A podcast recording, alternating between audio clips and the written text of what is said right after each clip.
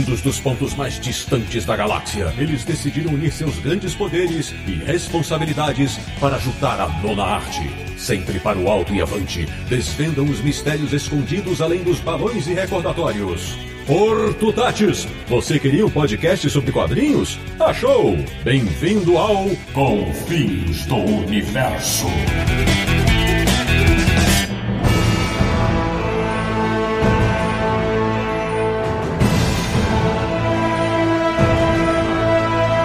Bem-vindo, bem-vinda! Está começando mais uma edição de Confins Universo, o podcast favorito dos fãs de quadrinhos desta terra e até da Terra 2, que é o podcast do Universo HQ, o site sobre quadrinhos que sabe como matar seu namorado. www.universohq.com E o programa de hoje tinha muito fã que já estava careca de pedir pra gente fazer. Eu sou o Sidney Guzman, falo de São Paulo e com o time que está ao meu lado hoje, estou me sentindo no Asilo Arcan. De Petrópolis, no Rio de Janeiro, ele que tenta manter sua jovialidade para continuar sendo chamado de Kid Eternidade, Samir Daliato. Feliz por gravar este episódio que não passará invisível pelos ouvintes. Muito bem, já que você falou nisso, da República de Piranga em São Paulo, o cara que adoraria ser literalmente um dos invisíveis, Marcelo Naranjo. Pra falar sobre um cara que só não foi um amor por um fio de cabelo.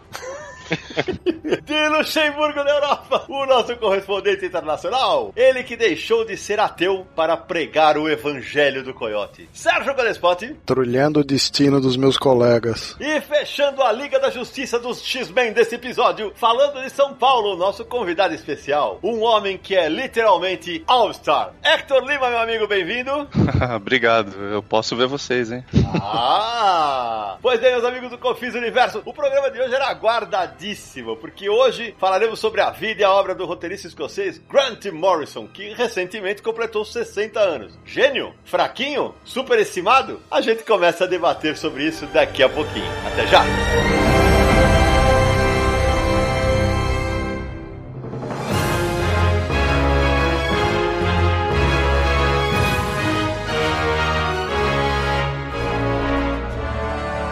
Começarmos mais uma edição de Confins Universo para valer, menino Samir Daliato, aqueles contatos bacanas para quem quer nos apoiar no Catarse. Atenção ouvinte, para conhecer nossa campanha no Catarse, acesse catarse.me barra Universo HQ. Se você já ouviu falar nossa campanha de Catarse, e foi criado para nos ajudar a manter tanto o podcast Confins do Universo quanto o site Universo HQ. Acesse lá, veja todas as recompensas disponíveis, veja os planos de apoio, indique para amigos também, para conhecidos, indique o podcast, a campanha no Catarse, apoie a gente. E qualquer coisa pode entrar em contato também conosco, que a gente fala nas redes sociais, por e-mail. É o canal super aberto com os nossos ouvintes. Então, ó, catarse.me barra Universo HQ. Já temos vários apoiadores, seja você também um deles. É isso aí, a partir de 5 reais você nos ajuda a manter tanto o Confis do Universo quanto o Universo HQ. Agora, antes de começar o papo, deixa eu apresentar mais detalhadamente o nosso convidado e ele vai contar para vocês por que ele está nesse programa de Grant Morrison. Meu amigo Hector Lima, apresente-se para os nossos ouvintes. Oi, pessoal, obrigado pelo convite. É uma honra estar no Confins do Universo. Eu sou Hector Lima, eu sou roteirista de São Paulo, nascido em Santos, e eu tô aqui porque eu sou muito, mas muito, muito fã do Grant Morrison, a ponto de ser apologista. E é verdade. Eu teve uma vez um evento, acho que foi em 2011 ou 2010, sei lá, em Florianópolis, que eu tava lá e, eu, e a gente começou a conversar com o Hector, e o Hector falou assim, eu sou muito fanboy do Grant Morrison, e quem já ouviu Confins do Universo e depois tem tanto ouvinte que pedia pra gente fazer, sabe que eu não sou nada fanboy do Grant Morrison. Então por isso eu falei, cara, tem que chamar um cara que esteja à altura de defender o escocês. E, e pra vocês terem ideia, vocês estão ouvindo a gente? Hector, conta pra quem tá do outro lado aqui ouvindo a gente a história do Twitter. Ah, sim. Então, pois é, o Twitter é, oficial do Grant Morrison, hoje que tem é verificado, tem milhares de seguidores, acho que quase 100 mil, uma coisa assim nesse momento, ele foi criado por mim. Só que eu fazia como uma conta de fã, um fan account, né? Eu postava novidades dele, entrevistas, links tal, coisas do passado, né? Vídeos e fotos antigos tal. Bem fã mesmo, assim. E algumas pessoas achavam que era dele a conta, mas era simplesmente sem voz, assim, uma conta só pra postar essas coisas. E a partir de um determinado momento eu comecei a achar meio besta eu continuar fazendo isso, meio ridículo, assim, por mais fã que eu seja. Então o que, que eu fiz? Eu entrei em contato com a esposa dele, que é quem mais faz os contatos dele, né, com editores e tudo mais. E eu falei: olha, eu, eu tinha entrevistado ele em 2003 pro Comic Book Resources, num, num freela, assim, e eu falei: olha, eu abri esse Twitter aqui e eu quero entregar para vocês. Não sei se vocês vão usar ou não. E aí ela falou assim: ah, que legal que você que abriu e tal. Mas vamos querer sim. Aí eu passei a senha para eles e eles falaram assim: olha, o meu último tweet nessa conta foi: o Grant Morrison vai assumir o perfil de vez aqui. E ninguém acreditou, assim. Mas aí ele entrou, né? Nem acho, na verdade, que ele escreva tudo. Eu acho que uhum. a, a, esposa escreve muita coisa, assim, que tem cara só de divulgação. Mas depois ficou verificado e tal. E o about, né? O, o sobre do perfil, uhum. a, a, bio do perfil era: eu não acredito que não é o Grant Morrison. Só para confundir mais a galera, né? Quando ele assumiu, eles mudaram para isso, né? Então o pessoal ficou mais confuso ainda, mas depois passou a acreditar que era ele mesmo. Muito legal. E, e pra, se você é ouvinte mais novinho, não conhece, nunca ouviu falar do Hector Lima, o Hector ele participou do MSP 950, ele fez uma das histórias editadas por mim. Ele é, é, autor de um dos álbuns de quadrinhos que eu mais gosto nos últimos 10 anos no mercado nacional, ao lado do Pablo Casado, com desenhos do Felipe Cunha e do Jorge Shaw, que é Sabor Brasilis, uma história incrível sobre os bastidores de uma novela numa grande rede de televisão. O Hector escreve muito bem quadrinho. O Hector, aproveita e fala da Fictícia. Ah, obrigado, Sidão. Então, a Fictícia nasceu como um coletivo em 2013. A gente estreou no, no FIC da, daquele ano. É composta por esses quatro elementos. A desenhista Camila Torrano, o Matheus Santana, que é um roteirista de Recife, o Felipe Sobreiro, que é colorista da Marvel da DC hoje, e mais adiante com o Thales Rodrigues, que faz Maria Anabelle com o Pablo. E a gente tem um selo super informal, assim, e na verdade hoje em dia é mais um grupo de amigos mesmo, que se ajuda, se autopublica tal. E além disso, eu edito hoje a revista Sinistra, que é uma revista de terror, periodicidade anual, e que tem matérias, reportagens e quadrinhos curtos, assim, de novos autores, basicamente. E coisas minhas também. E é isso, eu já colaborei na revista Heavy Metal algumas vezes. A última colaboração saiu há duas semanas. E eu comecei a colaborar com a chegada do Grant Morrison na revista. Olha aí. Se você não conhece o Hector Lima fisicamente, o Hector ostenta uma careca bastante reluzente nos últimos anos. Isso é uma coincidência, meu amigo? Olha, vamos dizer, quando a gente tem modelos que a gente pode seguir, a gente fala assim: olha, isso aí o cara faz é legal. De repente funciona comigo também.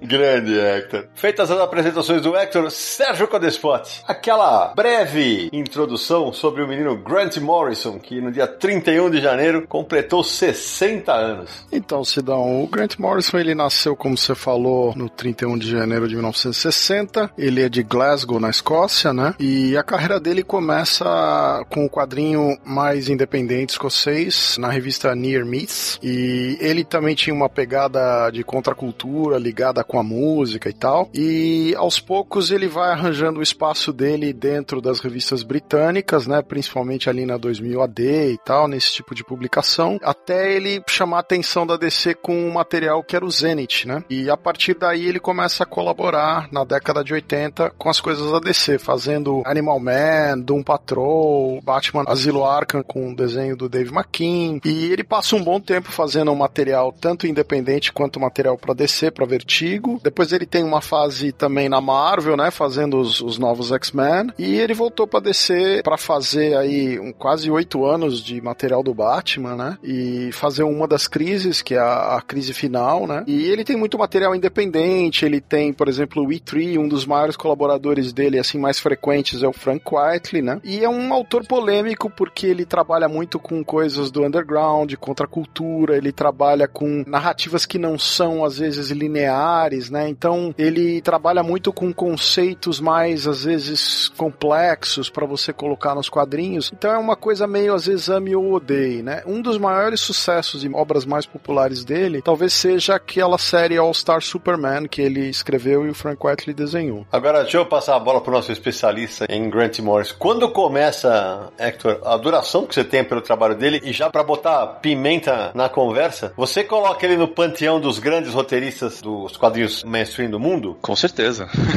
Ih, é hoje. Eu sou super suspeito para falar. Eu acho assim que tem essa questão da não linearidade das histórias e eu acho que não dá para dizer exatamente que ele é um grande formalista como o Alan Moore ou outros caras que pensam a narrativa visual, apesar de né, ter seus momentos em que isso foi pensado. Mas pelo conteúdo, eu acredito que sim. Entendi. E em que momento, Hector, que você começa a curtir o trabalho do cara? Então, dois momentos distintos me chamaram a atenção para ele. Eu, morando em Santos, adolescente, eu comprava revistas importadas da Devir numa loja de disco, é chamada Blaster, que existe até hoje. É, eles faziam um esquema de comic shop mesmo. O pessoal pegava o recado da Devir e fazia as encomendas, né? Aquele pré-order, né? Do Diamond. E a Devir distribuía o Direct Currents, que era o informativo da DC, né? De formato Sim. americano, todo couchê do começo ao final, sem capa. E estavam promovendo o Patrulho Destino, de um patro, e tinha uma entrevista com ele, com uma, uma foto em que ele tava com uma pose meio Jim Morrison, de braços abertos, tipo Cristo, assim, de jaqueta de couro tal, super metido a rockstar. E eu não tinha muitos, assim, ídolos na música na época, apesar de gostar de certas bandas e tal, mas eu falei, olha, dá para você fazer quadrinhos e ter pinta de rockstar. Então eu comecei a achar interessante. E comecei a ler o Patrulho Destino e deu aquela entortada na cabeça. O segundo momento foi na Bienal do Livro, em São Paulo, o falecido Mauro Martins dos Prazeres, da Devir. Eu entrei no stand da Devir e ele me mostrou o Asilo Arkham. Ele falou assim: olha isso daqui. Aquilo me explodiu mais ainda a cabeça. Eu falei, nossa, é, isso aqui é muito doido. vou ver o que é isso aqui do Batman. E tava saindo filme, né, na época do Tim Burton. Se falava até em Batmania na, na imprensa. E aquilo para mim foi bem marcante, assim. Daí eu fui ligar que era o mesmo cara, o mesmo doido, daquela entrevista na DC. E a partir daí eu comecei a me interessar por tudo que o cara fez e tudo ressoou muito para mim, assim, sabe? Tinha muito a ver com essa questão de contracultura, eu era adolescente, então para mim, né, relação com música, doideiras visuais e de discurso, rebeldia contra figura de autoridade, todos esses elementos, assim, falaram para mim, né? E eu passei a acompanhar e eu acabei sendo fisgado, assim, pela figura. Entendi. Porque é, foi bom ter testado o Asilo Arkham, porque foi o que eu usei na minha abertura. Eu lembro que na época que saiu o Asilo Arkham, acho que eu já tava começando a escrever no mercado de quadrinhos e tal, e aí eu lembro que causou muita polêmica, o que na época na Devir, como é que ficou a tradução, Samir? Quando o Coringa dá uma palpadinha na bunda do Batman? Na época que saiu pela Abril, a tradução tava bundinha de ferro e depois pela Panini, cozinho de ferro. Mas é, choca por causa da fala e também porque o Coringa passa a mão na bunda do Batman quando ele tá entrando no asilo Arkham, né? Tem uma conotação sexual ali que o Morrison explora na graphic novel. É, exatamente. Eu lembro que na época, até porque tinha a arte do Dave McKean, que era o capista do Sandman, então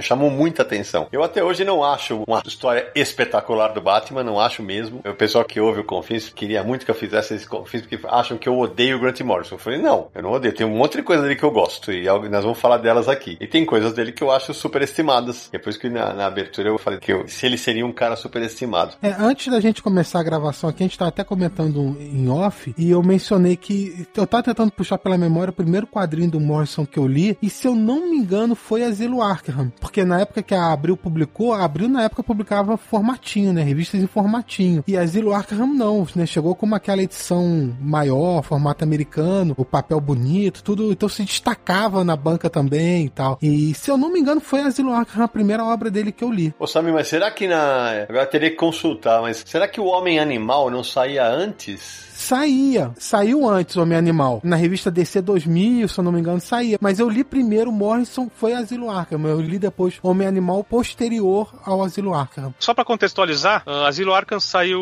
em dezembro de 1990, mas antes disso no Brasil nós tivemos alguns trabalhos do Morrison da série Homem Animal publicados na revista DC 2000 da editora Abril, que essa publicação começou a sair no comecinho do ano de 1990, anterior, portanto, à publicação do Asilo Arkham. É, quem acompanhava as gringas, né, como o Hector tá falando, quem comprava pela Devir e acompanhava as estrangeiras, por exemplo, a primeira série mais assim que o Grant Morrison lançou pela DC foi o Homem Animal, que é de 88, depois veio Doom Patrol e o Asilo Arkham saiu nos Estados Unidos em 89, né?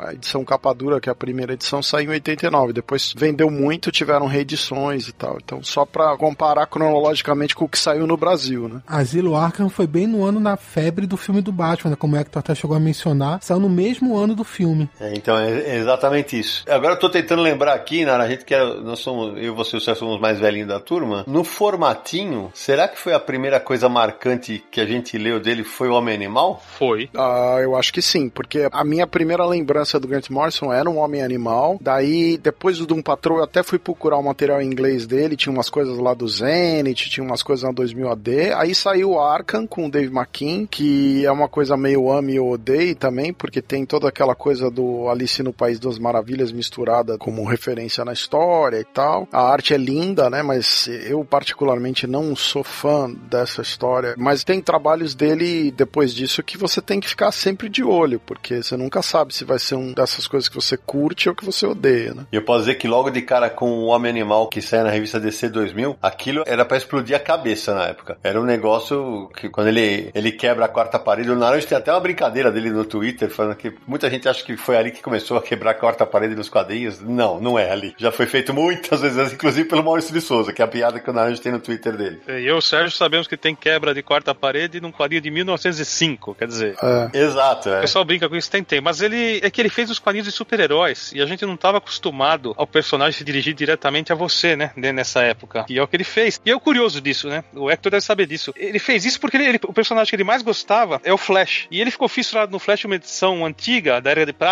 que saiu no Brasil pela Ebal, na qual o Flash, na capa, fala com o leitor: pare, não pule esse número. Senão, sei lá, eu não lembro direito, se eu vou morrer, alguma coisa assim. E ele- isso impressionou tanto ele que ele começou também a fazer esse tipo de brincadeira nos super-heróis, né? De mostrar pro super-herói que tinha alguém trabalhando ele, vivendo a vida por ele. E eu lembro que foi meio chocante no formatinho do Abril quando eu li isso. Eu falei, mas caramba, o que, que esse cara tá fazendo, esse doido? Mas eu, eu gostei bastante. Até hoje eu gosto do Homem Animal, acho uma baita série. E, Inclusive, a fala do Hector, aí o Hector pode explicar melhor, na abertura do episódio, é uma cena em que o Homem-Animal vira pro leitor e fala, estou vendo você, né? O momento da quebra da quarta parede que ele tá falando diretamente com o leitor. Sim, é, originalmente, tava, vocês estavam falando, eu lembrei aqui que em super-herói já tinha, se não me engano, a mulher Hulk do John Byrne já tinha quebrado a quarta parede, né? Com uma forma meio um humor pré-Deadpool, assim. Mas no Homem-Animal a coisa foi mais dramática, né? Porque ele originalmente foi oferecido por um personagem que era basicamente terceiro escalão, assim, pra testar mesmo o que, que o cara ia fazer. E ele foi na veia de um herói com poderes animais pra falar sobre ecologia, pra falar sobre temas que eram comuns na época, só que a coisa logo na quarta edição, se não me engano, começou a ficar bem metalinguística, né, com o Evangelho do Coiote e todas aquelas pistas de que tinha uma suposta entidade superior ali controlando a vida dos personagens. E isso desembocou, né, na... já não dá nem pra falar mais em spoiler, né, porque isso já é mais antigo, mas na morte da, da, da família do personagem e na tentativa de evitar que essa morte aconteça, ele viaja no tempo e acaba quebrando a quarta parede porque ele transcende a mídia de quadrinhos, né? Ele passa de um quadrinho pro outro, que nem o Louco já fez também na Turma da Mônica, pelas calhas, né? Pela sarjeta dos requadros do quadrinho, das páginas, até que ele encontra o limbo dos personagens conhecidos e acaba encontrando um avatar do atual roteirista, que na época era, era o Morrison, né? Ele bate na porta da casa do Morrison ali, eles têm uma conversa e tal. Isso, assim, é, acredito que realmente pra época, assim, foi bastante ousado e tal. E acho que transcendeu a proposta original. Eu, assim, não sei dizer se em outro quadrinho posterior algo posso estar errando aqui, tá? Mas eu não sei de algum que tenha feito dessa forma a quebra da quarta parede. Essa capa do Flash aí realmente é bem marcante pra ele, né? E ele usou esse conceito também em outras ocasiões, como no Multiverse. Tem um personagem que tá sendo contaminado ali pela invasão de outra dimensão e ele fala: Olha, não leia, ao contrário, ele não leia esse gibi, porque senão vai ficar ruim pra você também.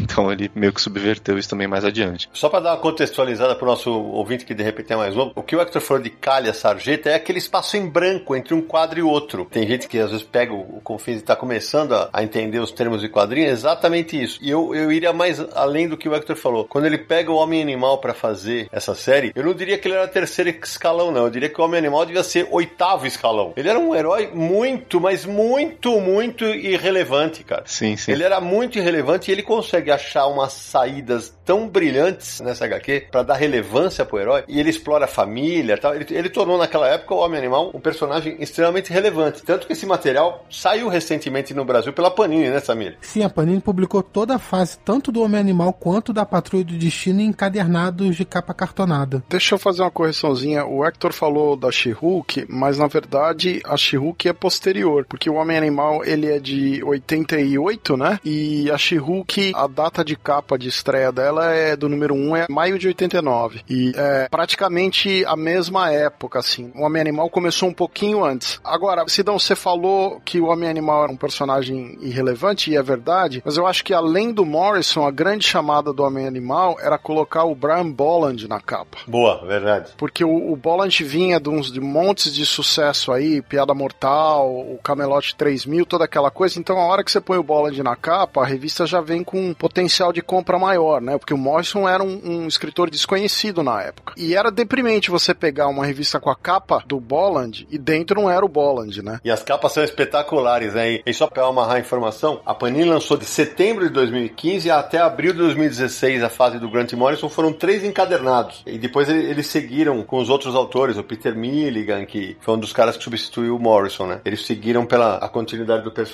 e foram 11 encadernados no total. Mas do Morrison são três. Ladies and gentlemen, the true of comics, Mr. Grant Morrison. A gente precisa falar um pouquinho sobre o Evangelho do Coyote. Até porque, pelo menos para mim, acho que para todo mundo, né? É um dos grandes clássicos escritos por ele até hoje, né? Marcou todo mundo que leu essa história. E a gente podia conversar um pouquinho sobre por que, que essa história é tão marcante. É, que foi uma piada que eu fiz na abertura com o Sérgio. Aliás, já que eu falei da piada, deixa eu só. Se tem alguém que não conhece a história, quando eu fiz a abertura que o Universo aqui é o site que sabe como matar seu namorado, calma, tá? Isso é o nome de uma história em quadrinho do Morrison. Nós não temos tendências assassinas aqui no Universo HQ. Fiquem tranquilos. Para começar, os comentários dele de metalinguagem em cima da história, ele pegou o clássico, né, do coiote, o Bibi, do... Papaléguas. Papaléguas, isso, é. e ele comenta sobre as sucessivas mortes do personagem, né, que elas estavam a serviço de uma história. Então ele comenta essa relação do que vale a vida de um personagem, né, em relação à, à criação. É uma história bastante emotiva, assim, né, porque você fica com bastante pena do coiote, como depois você fica com pena tanto da família do Buddy Baker, como do próprio deslocamento do homem-animal na busca pela família morta, né. E o coiote é atropelado várias vezes, a morte é doída, né? Porque ela tem um, certo quê de realismo, bem entre aspas, realismo, mas dali que você vai ver que são plantadas as sementes para ele comentar sobre a metalinguagem da criação de uma história mesmo. Eu acho que o Hector pegou bem a brincadeira e eu acho que assim, o que marca é que não era tão comum nem a questão de você fazer metalinguagem, falar de metalinguagem, nem você analisar a estrutura da história, do personagem, do propósito da história. Quer dizer, era um super-herói que não estava lá enfrentando necessariamente um super vilão. Então, dentro disso, era um negócio meio de abrir a cabeça, de você falar, opa, peraí, isso aqui é diferente. Mesmo que você, dependendo de quando a pessoa leu, da maturidade que a pessoa tinha quando estava lendo aquilo, você talvez não pegasse toda a nuance do que ele estava fazendo nem nada. Mas já dava para sentir que era um negócio diferente, sabe? Não era um, um, Superman contra o Lex Luthor com a Kryptonita, por exemplo. Tinha né, uma brincadeira ali que era mais profunda. E essa referência do Papaléguas é uma coisa universal. Todo mundo viu esse desenho na televisão, pelo menos alguma vez tinha aquela coisa do coiote clássica na cabeça de todo mundo. Então era uma sacada muito inteligente dele de usar essa brincadeira no roteiro, né? E acho que realmente marcou toda essa geração que leu esse material. Essa foi a história, talvez, que fisgou todo mundo no Homem Animal, eu acho. O, o Morrison que vai trabalhar para DC Comics naquela época que ficou conhecida como a invasão britânica, né? Veio o Neil Gaiman, o Alan Moore, o Grant Morrison, que não é inglês como os dois, ele é escocês, mas é da Grã-Bretanha, né? Então ele vai junto nessa leva. E, e, todos eles, da sua maneira, colocaram em prática na DC Comics algo que não estava acostumado a ver nos personagens, né? O Monstro do Pântano com Alan Moore, Sandman com Neil Gaiman e outros projetos, e o Morrison também deixou a marca dele no Homem-Animal. É, é com o sucesso do Monstro do Pântano do Alan Moore, a DC abriu o olho para procurar mais roteiristas britânicos, né? Porque percebeu que os caras tinham outras referências, tinham referências literárias, referências teatrais, né? era outra coisa, não era só aquela TV enlatada, como muitos roteiristas americanos da época. Consumiam ah. outros tipos de alucinógenos, né? Também.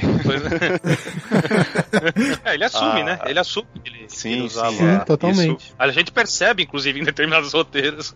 isso acabou virando um estigma, né? Porque muita gente fala assim, ah, isso aí é coisa feita sob efeito de droga, é, é maluquice, é viagem é. de ácido. Mas o, o negócio é que, como vocês né, relembraram no programa da, da Vertigo, a Karen Berger foi pra Inglaterra caçar novos autores, né? Ele tava fazendo coisa já pra 2000 AD e foi puxado, e o Homem Animal foi meio que um teste, né, pra ele. E foi um teste, assim, bem sucedido. E acontece que a semente da Vertigo tava ali, né? Então, toda aquela proposta artística, por assim dizer, ela foi oficializada editorialmente com a criação do selo Vertigo, né? E ao ir para os Estados Unidos trabalhar para DC, ele acabou explodindo, né? Acabou estourando com o Asilo Arkham, né? Que vendeu um monte do dia pra noite, por assim dizer, né? Por conta da relação com o filme do, do Tim Burton, ele, o Maquin ganharam uma boa grana, reconhecimento e tal. E meio que uma espécie de carta branca, por assim dizer, para fazer outras coisas. E falando da questão do estigma, eu acho que começou ali. Aqui tudo que eu falei que para mim foi marcante na adolescência em relação a, a, ver um cara, um quadrinista que podia ser rockstar, eu acho que isso também pega negativamente pro fã de quadrinho, que acha assim, ah, esse maluco aí se acha, escreve umas besteiras doidas aí, toma umas drogas, e se acha demais, entendeu? E ele, por um tempo, ele cultivou uma certa persona nesse aspecto também, como muita gente faz, e criou essa rejeição, né? Teve um prefácio que ele escreveu pro Irredeemable, do Mark Wade, cujo nome em português me foge agora. Como é que é, Samir, o nome? É Imperdoável? Isso, no Brasil se chama Imperdoável e é publicado pela Devir. Então, no prefácio do Imperdoável, ele cita essa questão do estigma. Acho que foi a primeira vez que eu vi o Morrison publicamente citando essa, isso, sobre o estigma do, do Mark Wade, o que as pessoas esperam dele, o estigma de certos personagens, o estigma dele, que as pessoas esperam ou rejeitam até o trabalho dele por achar que é uma doideira de um cara que se acha muito. é, o Morrison ele tem esse lance, ele curte, né, cultivar essa, essa polêmica em torno do nome dele. Não sei se ainda curte, mas durante muito tempo curtiu. Ele gostava de, de alimentar esse lance da polêmica. Por exemplo, isso que você falou do Asilo Arcan. Eu consigo entender o teu ponto de vista. Você, garoto, lendo aquele negócio, é, fala, pô, que piração é essa? Eu lembro que uma vez eu tive uma, uma conversa com o Ronaldo Barata, que trabalhou com a gente no Universo HQ, é professor da Quanta e tal, porque eu e o Sargento não gostamos tanto dessa HQ. Tem um momento da história que o Barata acha genial e eu acho besta, que é a hora que o Batman pega um, um pedaço de vidro e fere a própria mão, pra ficar são, né, pra não pirar. É, manter a sanidade, né, dentro do asilo. Pra manter a sanidade. Pra mim soou tão besta na época, porque eu falei, nossa, cara, o Batman, porque aquele negócio tá acostumado com o Batman que era um detetive, um cara frio e tal, aí soou tão besta, mas eu entendo que tem muita gente que adora justamente por isso, por ter subvertido o personagem, por ter feito uma coisa que o Batman geralmente não fazia. Foi a primeira vez que houve uma tensão sexual entre Coringa e Batman, né? Isso não dá para negar, né? É, eu acho que o que acabou me pegando no Asilo Arkham foi o fato de você colocar o Batman no mesmo ambiente que os loucos inimigos dele ficam e questiona a sanidade do Batman, porque é uma história que muita gente até acha, ah, o Batman é tão louco quanto, também tem um pouco de louco, porque toda a história do Batman você pode argumentar que é um louco ali que vestiu um capuz e começa a fazer um monte de coisa, só que pro bem, vamos dizer assim, né? E ali quando o Batman entra no Asilo Arkham, que tem toda aquela loucura de um lugar completamente deprimente, sujo, pessoas completamente malucas, e ele entra naquele domínio ali, ele começa a ver a loucura dele aflorar junto, né? Então acho que é uma abordagem interessante, mas é uma história diferente mesmo. É ter uma pegada mais adulta, a arte do Maquin colabora muito para isso, é muito diferente. A arte do Maquin ela é quase que uma representação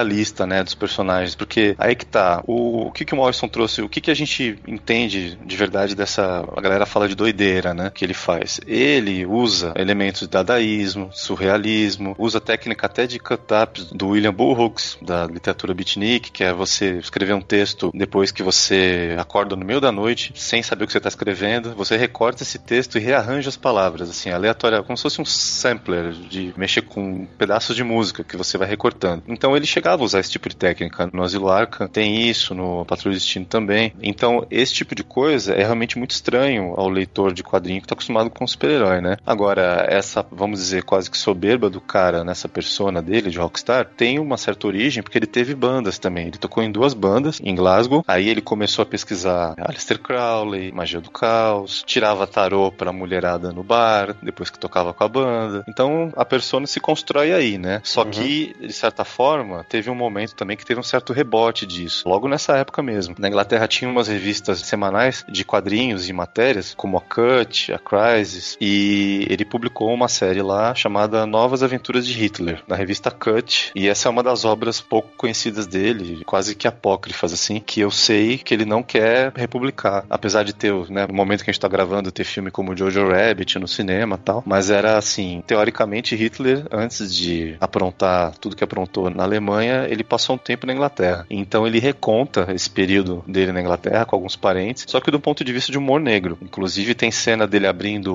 o armário do quarto e tá o Morrissey cantando dentro do armário.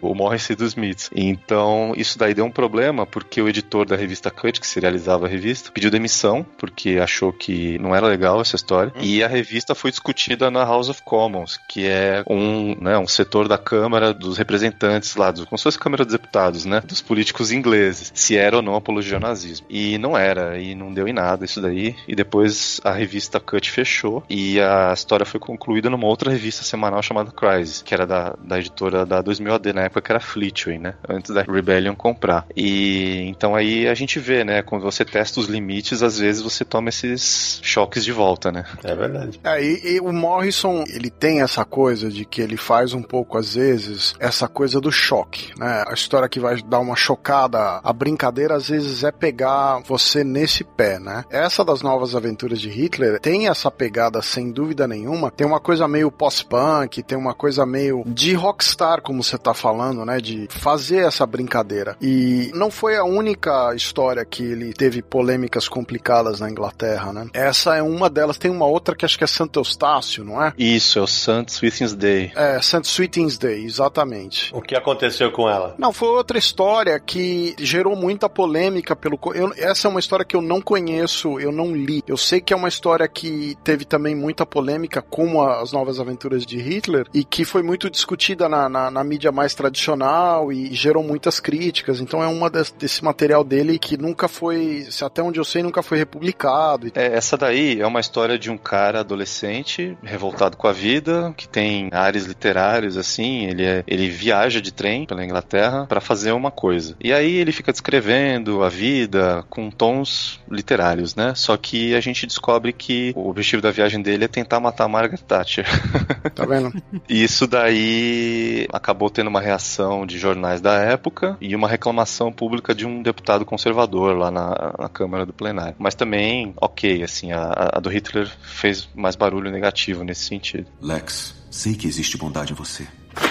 O Hector, a gente tá vendo aqui que você conhece realmente muito da carreira do Grant Morrison. Depois que você se encanta pelo trabalho dele, você foi buscar tudo sobre ele? Você foi atrás das obras dele? Como é que é isso? Fui. Eu não li tudo, principalmente as primeiras, que são difíceis de se achar. Inclusive, curiosamente, as primeiras ele desenhava as próprias histórias. No final dos anos 70, né? Isso a gente tá falando antes do Zenith, antes de Alma Animal. Ele desenhava nessa revista Near Myths, que a gente citou no, no começo, e tinha uma outra que era Star Blazer. E antes disso também, ele publicou uma tira chamada Captain Cap... Clyde, que era de super-heróis, num jornal local lá. Foi 150 páginas, uma coisa assim. E ele desenhava tudo, ele escrevia e desenhava. Era uma história simples de super-herói, só que tinha influência de space opera, tinha influência de coisas psicodélicas, até da própria revista Heavy Metal. Só que na época ele era um pós-adolescente que nem bebia. Então ele era simplesmente influenciado pelas coisas que ele lia na época. E a arte dele tinha um pouco de John Byrne, tinha um pouco de Alan Davis, mas com uma cara bem amadora assim. Mas ah, eu fui atrás de algumas coisas. Tem alguns scans na internet disso, mas nada foi oficialmente reimpresso, nem no exterior, assim. Mas, assim, tem muita coisa. Eu não consegui ler tudo dele, não, na verdade. Mas mais essas mais antigas, assim, que são difíceis de achar. É, e o Hector citou agora há pouco o Zenith, né? É um personagem que foi lançado aqui no Brasil pela Pandora primeiro, né, Samir? Foi pela Pandora Books, é isso? Isso, saiu pela Pandora Books e recentemente a Mitos republicou em dois volumes de capa dura. Exatamente. É um personagem que ele, ele é um super-herói roqueiro. É, junta as duas paixões do Morrison, né? A banda, músico e os quadrinhos, super-heróis. É, eu confesso que não acho nada disso esse material, mas era ele em começo de carreira. É, mas esse material é o seguinte, ele é dividido em três fases, três partes. O Eric me corrige se minha memória falhar, mas o que eu lembro, a primeira, ela é mais tranquila de ler, ela é mais fluida, e eu gostei muito. Na segunda e na terceira, haja maionese. Nossa, aí... então assim, eu não gostei, eu lembro que eu não gostei tanto. Precisaria reler, faz muito tempo que eu li, mas eu me encantei com a primeira parte e depois eu não, não curti tanto. O lance do Zenith é como o, o lance do Luther Arkwright. São histórias que se você leu depois, eles já não fazem mais sentido fora da época deles, assim, eles perdem completamente o impacto fora da época. O Zenith teve um momento que era meio febre, assim. Eu até peguei um pouco depois quando eu li e confesso que também não me interessei demais, mas assim, é uma dessas HQs que se você tira fora desse contexto, ela perde muito do impacto que ela teve. Era um negócio muito diferente quando saiu, né? Sim, ele era bem ligado ao espírito da época mesmo, né? De, por exemplo, um Morrissey da vida, o cantor Morrissey, né? Da declarações polêmicas no jornal, da recessão na Inglaterra sobre a Margaret Thatcher, os trabalhadores fazendo greve. Então todos esses elementos estavam lá. Daí ele me coloca coisas Lovecraftianas, super-heróis, multiverso e faz uma saladona, né? No fim das contas, isso aí que levou ele pro Homem-Animal na DC. É, e vale lembrar que foi esse período da Margaret Thatcher que levou o Alan Moore a escrever o V, né? Que é mais ou menos a, a mesma sensação daquela época. Muita repressão, conservadorismo, toda aquela coisa que estava acontecendo na Inglaterra. Você vê que é um período histórico que teve uma influência na maioria dos autores ingleses daquela época. Agora, vocês falaram do Flash, né? O Morrison, ele escreveu oito edições do Flash em parceria com o Mark Miller, que é um parceiro até de, de roteiro constante aí do Morrison. Ele fez várias histórias junto com o Mark Miller, né? Sim, esse período ainda foi posterior à Liga da Justiça dele, né? Porque ele pôde escrever o Flash também na Liga da Justiça, e aí a fase que você tá falando já é na revista mensal do Flash, que é um pouco depois disso. Sim. Samir, já que você citou a Liga da Justiça, sempre que a gente fala da Liga da Justiça, eu acabo. O pessoal fala que eu não gosto do Grant Morrison. Pra mim, aquele primeiro arco dos Marcianos Brancos é uma das melhores representações da Liga da Justiça ever. É muito bem escrita e, e, assim, ele consegue fazer o Batman ter a importância numa equipe que só tem caras fodões, super poderosos, né? Faz, ele tem uma, uma relevância vital naquela clássica cena que Batman tá derrotando um por um dos marcianos escondidos, aí ele só acende um fósforo e fala, eu sei o que vocês são. E aí o Superman tá sob luz de Kryptonita, aí o, o líder dos marcianos fala assim, ah, o Batman é só um humano. Aí o, o Superman levanta a cabeça e fala, mas é o humano mais perigoso da Terra. Então ali eu acho que o Morrison fez uma, uma Liga da Justiça muito foda. É, essa fase da Liga da Justiça do Morrison é importante, bom, primeiro porque o Morrison assumiu os roteiros e ele era, já tinha um, um nome grande na época quando ele assumiu, né? Vinha de trabalhos muito conhecidos já. E também porque é o período em que a Liga da Justiça volta a ser a principal equipe com os principais heróis dentro da DC de maneira forte. Porque muita gente não lembra, mas antes dessa fase do Morrison, a Liga da Justiça da DC Comics era a Liga da Justiça daquela fase humorística, com personagens de segundo escalão. Às vezes entrava uma Mulher Maravilha, um Batman, mas saía. Os sete principais, né? Superman, Batman, Mulher Maravilha, Flash, Lanterna Verde, Aquaman e o Caçador de Marte, eles não eram integrantes da equipe já há muito tempo, desde Crise das Infinitas Terras. Várias fases da Liga da Justiça eram com heróis menores. E quando ele assume, ele decide trazer essa grandeza de volta com os principais heróis. Sim, é, exatamente. E vendeu bastante na época, né? Ele ficou um certo tempo ali e hoje a norma basicamente é fazer uma liga com os principais quase que sempre, né? Porque é o que o pessoal quer ler. Exato. E assim, ali dá pra ver bastante uma coisa que, apesar da gente falar que, né, nas histórias dele, o Morrison, que ele choca, que ele subverte algumas coisas, eu acho que ali ficou muito claro o trabalho de pesquisa também. Porque eu considero ele, quando pega esses personagens mais conhecidos para trabalhar, ele vai na veia e lê o que ele pode desde o começo da criação do personagem. Verdade. Não sei se ele solicita os arquivos pra editora, porque ele não é um cara muito do digital, mas ele lê o que ele pode e ele tenta ir na veia do que fazia aquele personagem ou aquele grupo de personagens funcionar na essência, né, na criação e o que deixava aquilo empolgante pro leitor. Então, eu acho que é uma coisa que não é muito falada assim, eu sei que eu tô sendo defensor cego, mas eu acho que é uma coisa legal de se lembrar que depois se refletiu mais pra frente na quase década que ele ficou escrevendo a revista normal do Batman. Né? O trampo de pesquisa dele foi tão grande que ele falou assim: ah, não, eu vou considerar que toda a história do Batman aconteceu na cronologia. Tudo é parte da cronologia, até as histórias mais malucas dos anos 50. E como é que a gente vai costurar isso daí? Isso a gente vê até hoje no Lanterna Verde, que ele escreve, no Flash, que foi meio que um revival da Era de Prata, né, que ele fez com o Mark Miller. Então eu acho que isso é um, é um trabalho que vale a pena lembrar dele, apesar de dar uma subvertida nos conceitos, vira e mexe, ele é um cara que vai muito na veia da origem dos personagens. E já de uma forma inicialmente respeitosa, né? Depois ele dá chacoalhada. Mas... O, o Morrison, ele, ele gosta da Era de Prata da DC, né? Ele gosta bastante dessa época e ele sempre tenta trazer coisas daquela época com uma nova roupagem para os trabalhos atuais dele. Ele é um grande fã de super-heróis no geral, né? Ele deixa isso bem claro naquele livro Super Deuses. Ele teve uma adolescência na qual ele tinha uma paranoia sobre bomba atômica, bomba atômica, e ele conta que ele encontrou nos super-heróis uma válvula de escape, né? Uma grandeza que ele não conhecia conhecia e se apaixonou desde que os quadrinhos começaram a cair na mão dele, ele ficou maluco por aquilo lá. Então ele é. A gente sente no livro que ele realmente gosta de super-heróis. Impressionante. E tem até essa birra dele com o Alan Moore, que ele acha que o Alan Moore tá errado no conceito que o Alan Moore tem de super-heróis. Mas aí também teve outros fatores envolvidos, né? Queria fazer um contraponto do que o Hector falou, que é o seguinte: eu concordo com o que você falou da pesquisa, mas por outro lado, quando ele escreveu os novos X-Men, tem um monte de erro no material que é uma das coisas que me irrita na fase dele nos X-Men. E são erros bobos que eu não sei se a culpa é da equipe editorial da Marvel ou se passou porque, sei lá, ele não estava mais tão interessado. É um, é um material que eu acho que tem duas fases distintas. Uma, uma fase inicial onde ele parece que está indo super bem e de repente tem uma, uma fase onde eu acho que ele e a Marvel já estavam se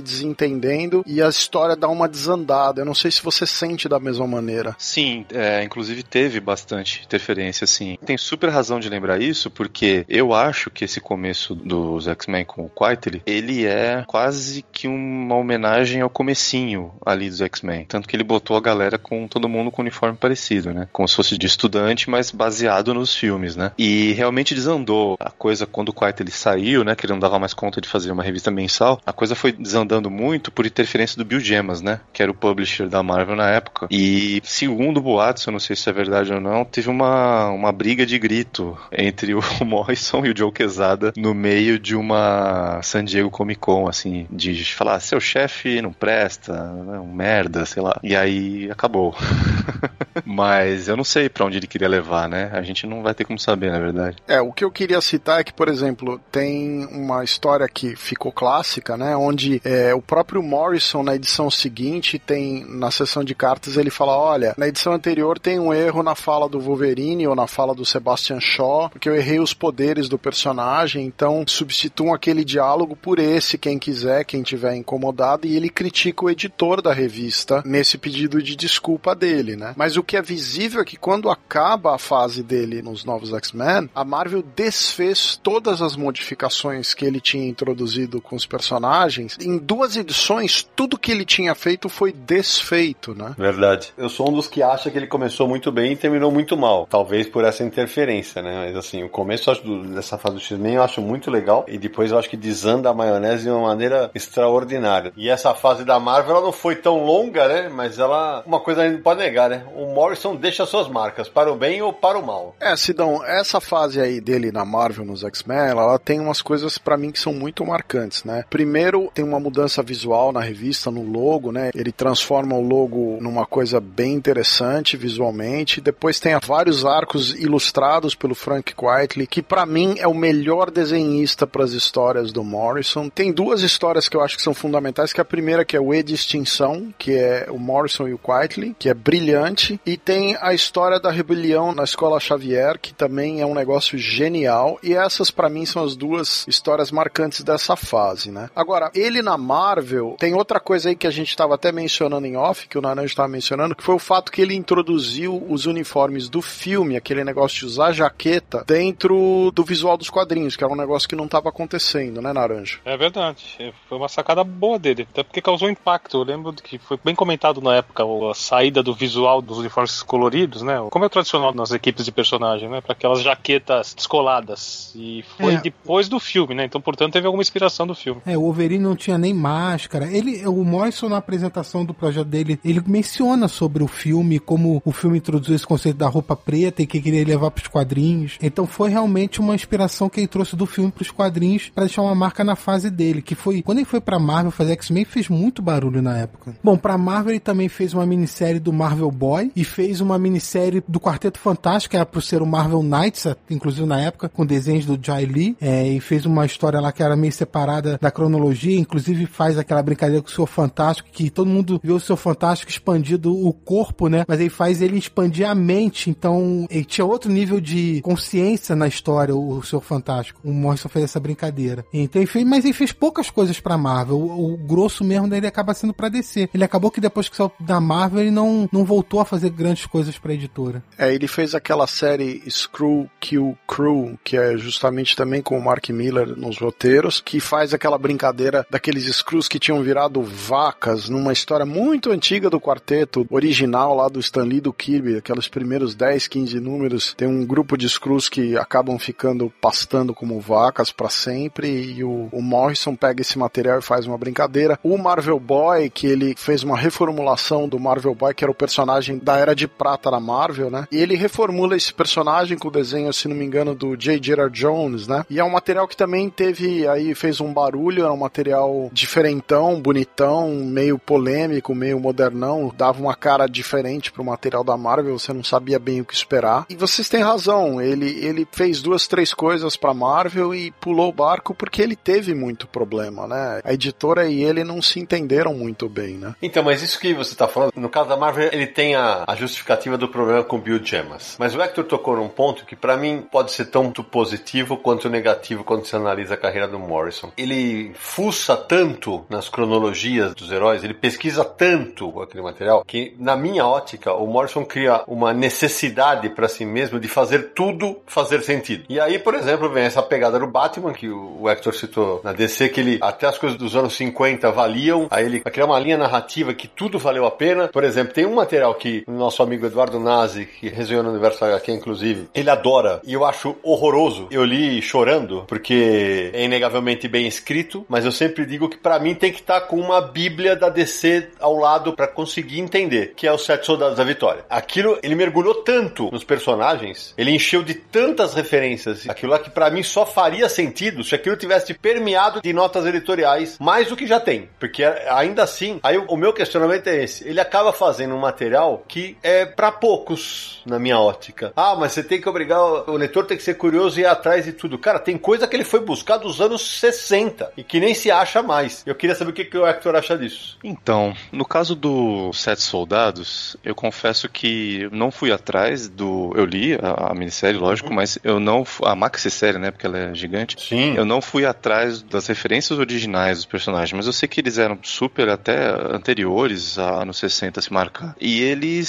muitos obscuros ali, né? Tinha personagem que foi, por exemplo, o Clarion e tudo mais, já era um pouquinho mais conhecido, mas outros não. Mas eu acredito que dá para você curtir essa série específica do ponto de vista aí já pensando no formalismo, sabe? Porque ele é meio que um Pulp Fiction, assim. O personagem faz uma coisa aqui, afeta outro ali, eles Sim. não se encontram, né? Eles não se encontram fisicamente, mas o que um faz afeta o outro. Vem muito de uma ideia que ele propagava na época, que a DC Comics tinha um universo que poderia ser autossentiente, quer dizer, o universo ele podia ser vivo e ter consciência da própria existência, como se fosse um organismo, né? Como se você se juntasse um coral ou um, uma colônia de células, uma coisa assim. Então ele achava que tinha tanta informação ali, já brincando com metalinguagem também, dessas décadas todas de história em quadrinhos, que você criava um organismo vivo. E você pode transpor isso para qualquer universo personagem. Então ele quis dizer que aquilo era um universo que se autorregulava, que se afetava, né? Uma ação afetava outra parte do universo, como se fosse um corpo vivo, né? É que assim, eu sou bem suspeito, né? Mas eu gosto disso também, dos Sete Soldados. Eu acho que é. dá para você curtir mesmo sem essa enciclopédia. O que eu acho que talvez precisasse de mais enciclopédia é o Multiverse. Nossa, pode crer.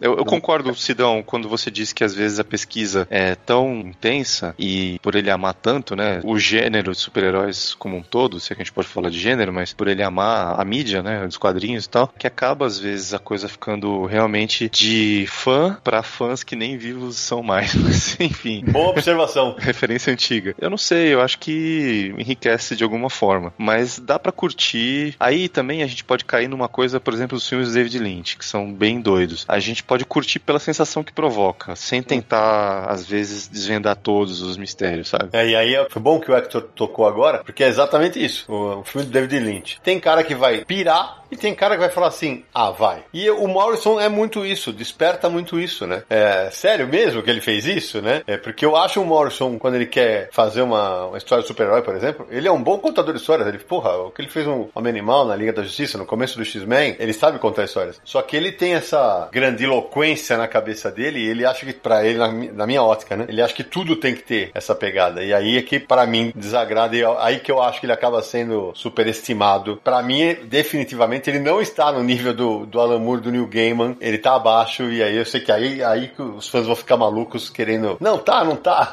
o Hector acha que tá, é maluco, vai ser bacana. To me, it just comes down to a very simple equation: is that life plus significance equals magic. Sobre os Sete Soldados, que assim, eu acho que a curiosidade pra mim na época maior foi ele ter resgatado aquela personagem Bullet Girl, que era da década de 40 e transformado na Bulleteer, né? E era um personagem que não era nem da DC, era da Fawcett, que nem o Capitão Marvel, né? Então era um personagem pros brasileiros, por exemplo, completamente nulo, né? Porque é um material que, se não me engano, nunca foi publicado no Brasil da fase de 40 e 50 da Fawcett, e ele simplesmente pegou o material que estava na mão da DC e fez alguma coisa com um personagem que ninguém nos Estados Unidos já era muito pouco conhecido, imagina no Brasil, né? Para mim essa era uma curiosidade desse resgate aí dessa personagem da Fawcett. Não, e aí, Cé, eu lembro que esse material, ele era tão peculiar, eu diria, na leitura, que na época no Universo HQ, nosso amigo Eduardo Nazi fez um guia de leitura. Sim. A gente vai linkar no episódio, tem lá, Sete Soldados da Vitória, o guia de releitura, melhor dizendo, né? Aí o olho, o Nazi escreve assim, na minissérie Crise Final, atualmente nas bancas brasileiras, Grant Morrison reutiliza ideias iniciadas em Sete Soldados da Vitória. Por isso, aproveitamos para publicar uma versão atualizada deste artigo que saiu originalmente no último número da edição brasileira da saga de Zatanna, Senhor Milagre, Clarion, Frankenstein, etc. É, porque na época o Fabiano Denardinho, o Og, era o editor, e ele convidou o Nazi para fazer esse texto. E aí no Universal aqui ele fez uma versão atualizada. É, e, e você veja, era uma coisa muito necessária como, digamos, meta-informação para o leitor, né? Porque realmente é o que vocês estavam conversando. O leitor mais comum, ele não, não conhece essas coisas, não conhece esse personagem. E esse às vezes é um problema, é uma barreira para você curtir o trabalho dele, né? Não, e era bem isso, sabe? Porque ó, a assinatura do Nazi nessa matéria é assim. Eduardo Nazi tem como objetivo convencer alguns relutantes comparsas do universo HQ, leia-se eu, Naranjo, é, a reler Sete Soldados da Vitória até o final da crise final. Eu lembro que quando começou a publicação, que aqui na, pela, saiu em, forma de maxi-série, como o Hector bem mencionou, cara, até hoje eu não consigo entender que cacete foi o Frankenstein naquela minissérie,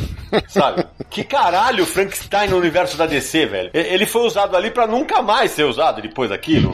Eu não lembro se ele foi usado. O Guardião. O Guardião, beleza. Ele tem um aspecto. Agora, o Clarion. A própria Bullet Girl que você falou, que aqui no Brasil chamou Projétil, né? A Bulleteer. Ah, tinha outra coisa que na época eu falei: caraca, velho. Eu já não tava acompanhando tanto as mensais e tal. O Senhor Milagre da série é outro, não é? Não é o Scott Free. Sim, é outro. É um rapper. Isso. Ele foi reaproveitado no universo DC depois daquilo? Eu não lembro. Eu tenho a impressão que não. Acredito que não também. Então, é- é- são essas pirações que pra mim eu falei, puta cara, é o que o Hector falou. Ou você pode pirar na história pela história, e aí ele não me fez pirar, ou você vai simplesmente falar, ah tá, não vou reler nunca. Olha, mas eu acho que o Morrison tem um negócio que é o seguinte: eu acho que o, o Morrison ele precisa de desenhistas que sejam espetaculares contadores de histórias, storytellers mesmo, gente com muita noção do sequencial. Se você pega o trabalho dele com desenhistas no nível, por exemplo, do Frank Quitely, que é um cara que tem uma noção de narrativa espetacular, você tem um tipo de história. Você tem razão. Você pega outros desenhistas que às vezes são até ilustradores razoáveis, mas em termos de narrativa, eles não são às vezes tão bons, tão expressivos e as histórias ficam, digamos, elas ficam travadas. Essa dos Sete Soldados, ela tem o problema que são minisséries interconectadas. Então, você tem um cara num nível A e outro cara no nível C e aí a história começa a perder a força, começa a perder um pouco o impacto. Essa é a minha sensação do trabalho do Morrison nessas coisas. Se você pegar, por exemplo, uma outra interpretação dele de personagem antigo, você pega o Kid Eternity. Então, o Kid Eternity é do Duncan Fegredo, o cara manja muito. Então é uma história que tem um nível de aproveitamento melhor de qualidade, né? Se você compara com a retomada que ele fez do Sete Soldados, tudo bem que a proposta é outra, mas em termos de, de storytelling, de você entrar na história, de você curtir, aproveitar o que ele tá tentando fazer, sabe? É, é nítido ali a diferença, né? A qualidade do cara. É, quando você falou do Kid Eternity, que aqui ficou Kid Eternidade, que também saiu pela Panini na edição de capa dura, já é na primeira metade dos anos 90, né? E é quando ele vai publicar umas obras Flex Mentalo. Acho que não sei se todo mundo aqui leu. Eu não pirei na história, eu queria saber. O que, que você acha da história, Hector? Rapaz, o Flex Mentalo eu vejo como uma carta de amor dele aos super-heróis, né? Aham, é verdade. A mitologia dos super-heróis, né? Que depois ele foi formalizar isso no, no livro que o Naranjo citou no Super Gods, né? E assim, pra mim, pegou na veia assim, sabe? É, inclusive, influenciou coisa que eu fiz, tipo Mulher-Homem. Então, assim, é uma carta de amor, né? Ele pegou um personagem coadjuvante dos coadjuvantes dos coadjuvantes, que ele era da Patrulha do Destino, né? E ele pegou e falou assim: eu vou colocar todas as minhas maluquices aqui em quatro edições do que, que eu acho da mídia de super-heróis, do que, que ela diz para mim. Então é, é muito. É o que eu falei, assim, é uma carta de amor. Ele, ele pega e pensa: o que, que faz os super-heróis funcionarem? Qual que é o maravilhamento, né? Essa sensação de maravilhamento que eu acho que é a grande dicotomia com o trabalho do Alan Moore ali. Eu não vejo o Alan Moore fazendo algo do tipo. Ele faria algo, um Watchmen, que é uma desconstrução, uhum. ele tem uma visão negativa, é, pessimista, nihilista, né? Do super-herói, como projeto narrativo. E o Morrison não. Ele vê a coisa quase que no nível de autoajuda, assim. O super-herói salva a sua vida, sabe? Gostei da tua ótica, gostei, olha aí. É, na verdade, é mais ou menos porque o Alan Moore fez, por exemplo, o que aconteceu ao Homem de Aço, que não é uma desconstrução do personagem, na verdade, é uma reafirmação dos preceitos básicos do personagem. Então, acho que depende muito do projeto. O All-Star Superman é a mesma coisa, é uma carta de amor. Isso. Esse é uma carta de amor. Ele não está morto. Está apenas consertando o sol.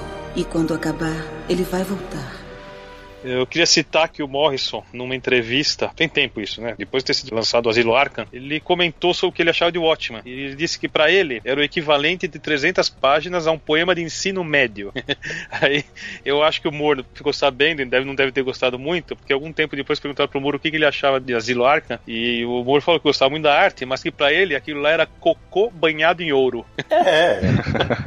eu diria que convidar os dois para a mesma festa não deve ser uma ideia muito agradável né? Mas sei lá, né? Vale lembrar ainda que nessa história entre Alan Moore e Grant Morrison, aquela polêmica sobre o final de Piada Mortal, se o Batman matou ou não o Coringa e tal, foi reacendida pelo Morrison, que foi. falou que a tese dele é que o Batman mata o Coringa no final, e aí explana por que, que ele acha isso. E isso voltou à discussão entre os fãs de uma maneira incendiária. É, o Morrison gosta de uma intriguinha, né? ele curte esse tipo de coisa, né? Isso é, é muito louco. E só, já que a gente falou da polêmica dos dois, né? Acho que a gente pode explorar um pouco pouquinho, vale dizer que o, Caio Oliveira, desenhista de Teresina, no Piauí, tem uma, uma edição bárbara, né? Isso tem até camiseta nas baratas, que fez a, a camiseta do Universo HQ, que tem o, o, Mago Supremo como Alan Moore e o, o auxiliar dele é o Grant Morrison, né?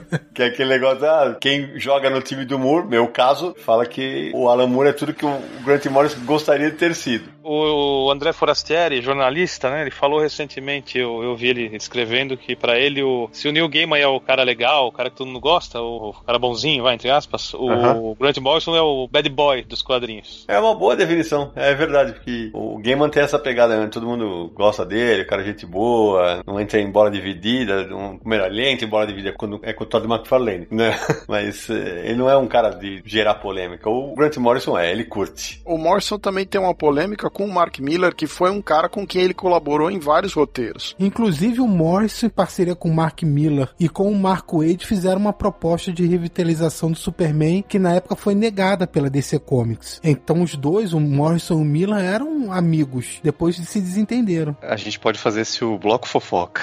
Vamos nessa, vai lá. Faz aí, faz aí. Fala primeiro do Moore. Essa treta com o Alan Moore, não sei se vocês viram o documentário sobre o Morrison, aquele Talking with Gods. Não, não vi. Eles tentam ir na origem dessa confusão aí. Parece que a coisa é mais antiga. Quando o Moore fazia o Miracle Man, quem tava para seguir depois dele era o Morrison. Quem tava engatilhado para fazer o Morrison. E aí, eu não sei porquê, acho que o Moore talvez tenha lido alguma coisa dele no começo de carreira, ou não sei, falou a versão do documentário, tá? Que é uhum. mais chapa branca pro Morrison. Fala assim: eu não quero que esse cara pegue o Miracle Man. Esse cara não quer. Então, isso chegou no Morrison e criou uma mágoa eterna. Porque ele parece que gostava do Alan Moore. E daí ele achou que ele foi vetado por um cara que ele considerava. E aí entrou New Gaiman depois tal. E o, o trabalho que o Morrison fez no Miracle Man só chegou a sair depois na Marvel, né? Que acho que foi uma edição ou um pouco mais que isso, que saiu totalmente fora de época, de cronologia, depois que a Marvel pegou os direitos do Miracle Man, né? A Panini publicou essa história no Brasil. Isso, é. Eles botaram uma outra pessoa para desenhar e tal. E o que acontece? Isso criou essa, essa rixa aí. Por isso que mostro um cutuco o Alan Moore sempre, né? E assim, chegou até a fazer um meia-culpa culpa nessa questão de briga com a Moore aí, mas acontece que eu sinceramente acho, e aí eu não sei, a minha ideia, minha tese para fechar a briga dos dois é que eles são muito mais parecidos do que eles gostariam de admitir, porque assim, o Moore é um pesquisador maluco. Ele pega tudo que tem de domínio público de personagem, de literatura, etc, ele costura tudo isso em universos únicos, né? Em uma história só. O Morrison faz algo similar. Um é mais né, nihilista, o outro é mais otimista na visão de mundo, né? Do, do que representa aquela fantasia de se narrar um super-herói. Mas eu acho que talvez em algum universo paralelo eles sejam amigos.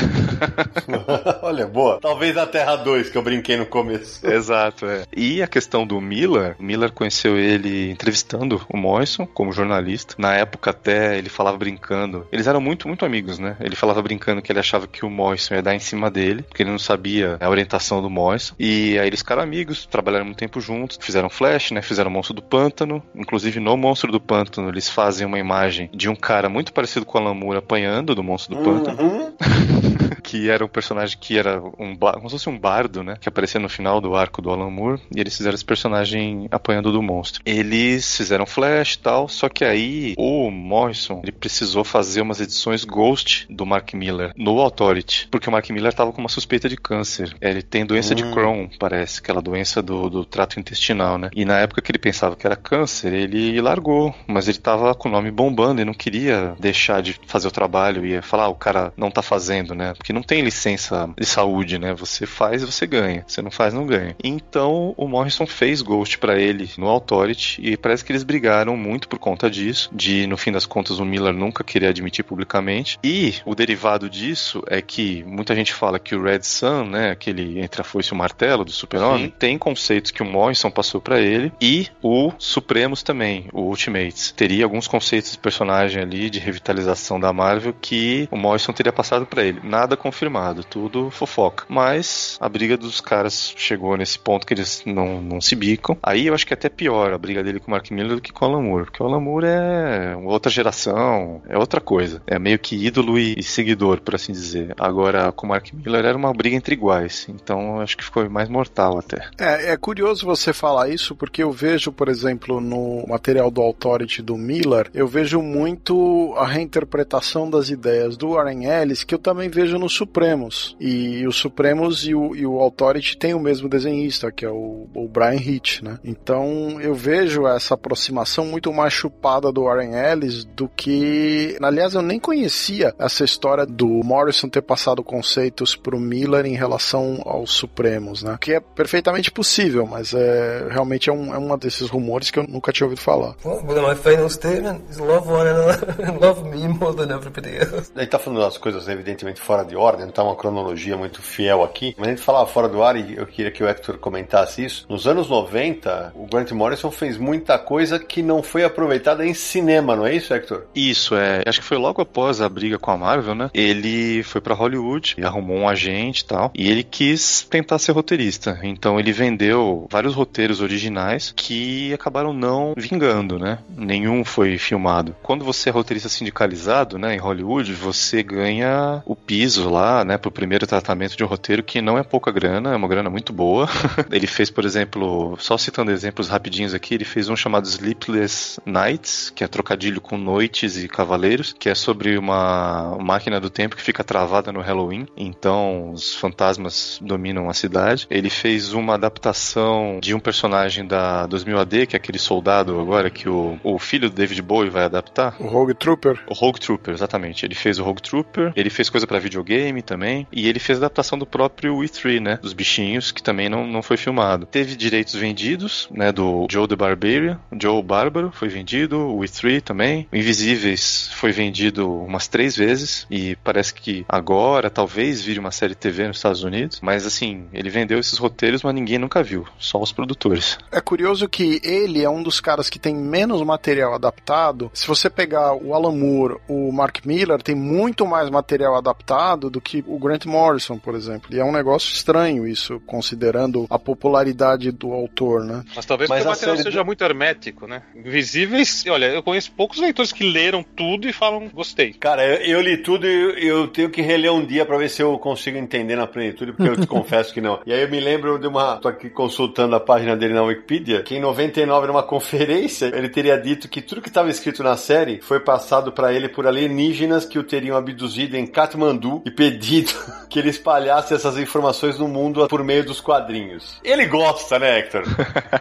Pois é, então, ele fala que ele fazia umas viagens assim, uma delas até foi com o Peter Milligan. Eles iam pra Índia, pra não sei onde, e aí em Katmandu ele parece que fumou um haxixe, uma coisa assim. Aí ele realmente usou uma droga e ele teve uma experiência lá de subir um templo, que o pessoal falava assim, ó, você sobe aquele templo lá, que tem tantas escadas, se você subir correndo, você vai atingir a iluminação. Jesus de bicicleta. Vou fazer isso então. Aí ele foi subir o negócio correndo lá, e aí tudo bem, não aconteceu nada. Aí quando ele voltou pro hotel, ele teve essa iluminação que ele sentiu que ele foi abduzido do quarto do hotel por uns alienígenas que, pela descrição, parecem muito com os do Moon Shadow. Umas bolhas prateadas assim. E aí ele falou que explicaram pra ele: olha, você tá aqui na constelação de Andrômeda, o tempo funciona diferente, é, você vai entender que o tempo é um objeto, é, é outra dimensão, todo tempo acontece ao mesmo tempo e tal. E aí ele disse que ele escrevia a respeito, né, no, no Invisíveis original americano, tinha textos dele antes das sessões de carta. E ele falou que ele sabia o final da história logo no começo por conta dessa abdução aí. Pra mim, ele subiu correndo a escada, bateu com a testa num poste, teve uma iluminação, sonhou tudo isso aí, mas.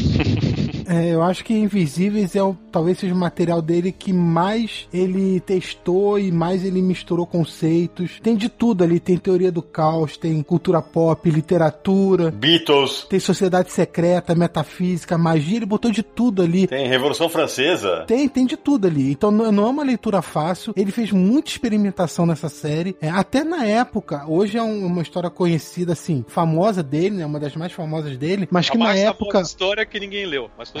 É, não é ninguém, porque tem gente que leu sim. O Hector leu, o Nazi leu, eu li. Só que eu, eu, eu sou o cara que talvez não tenha entendido.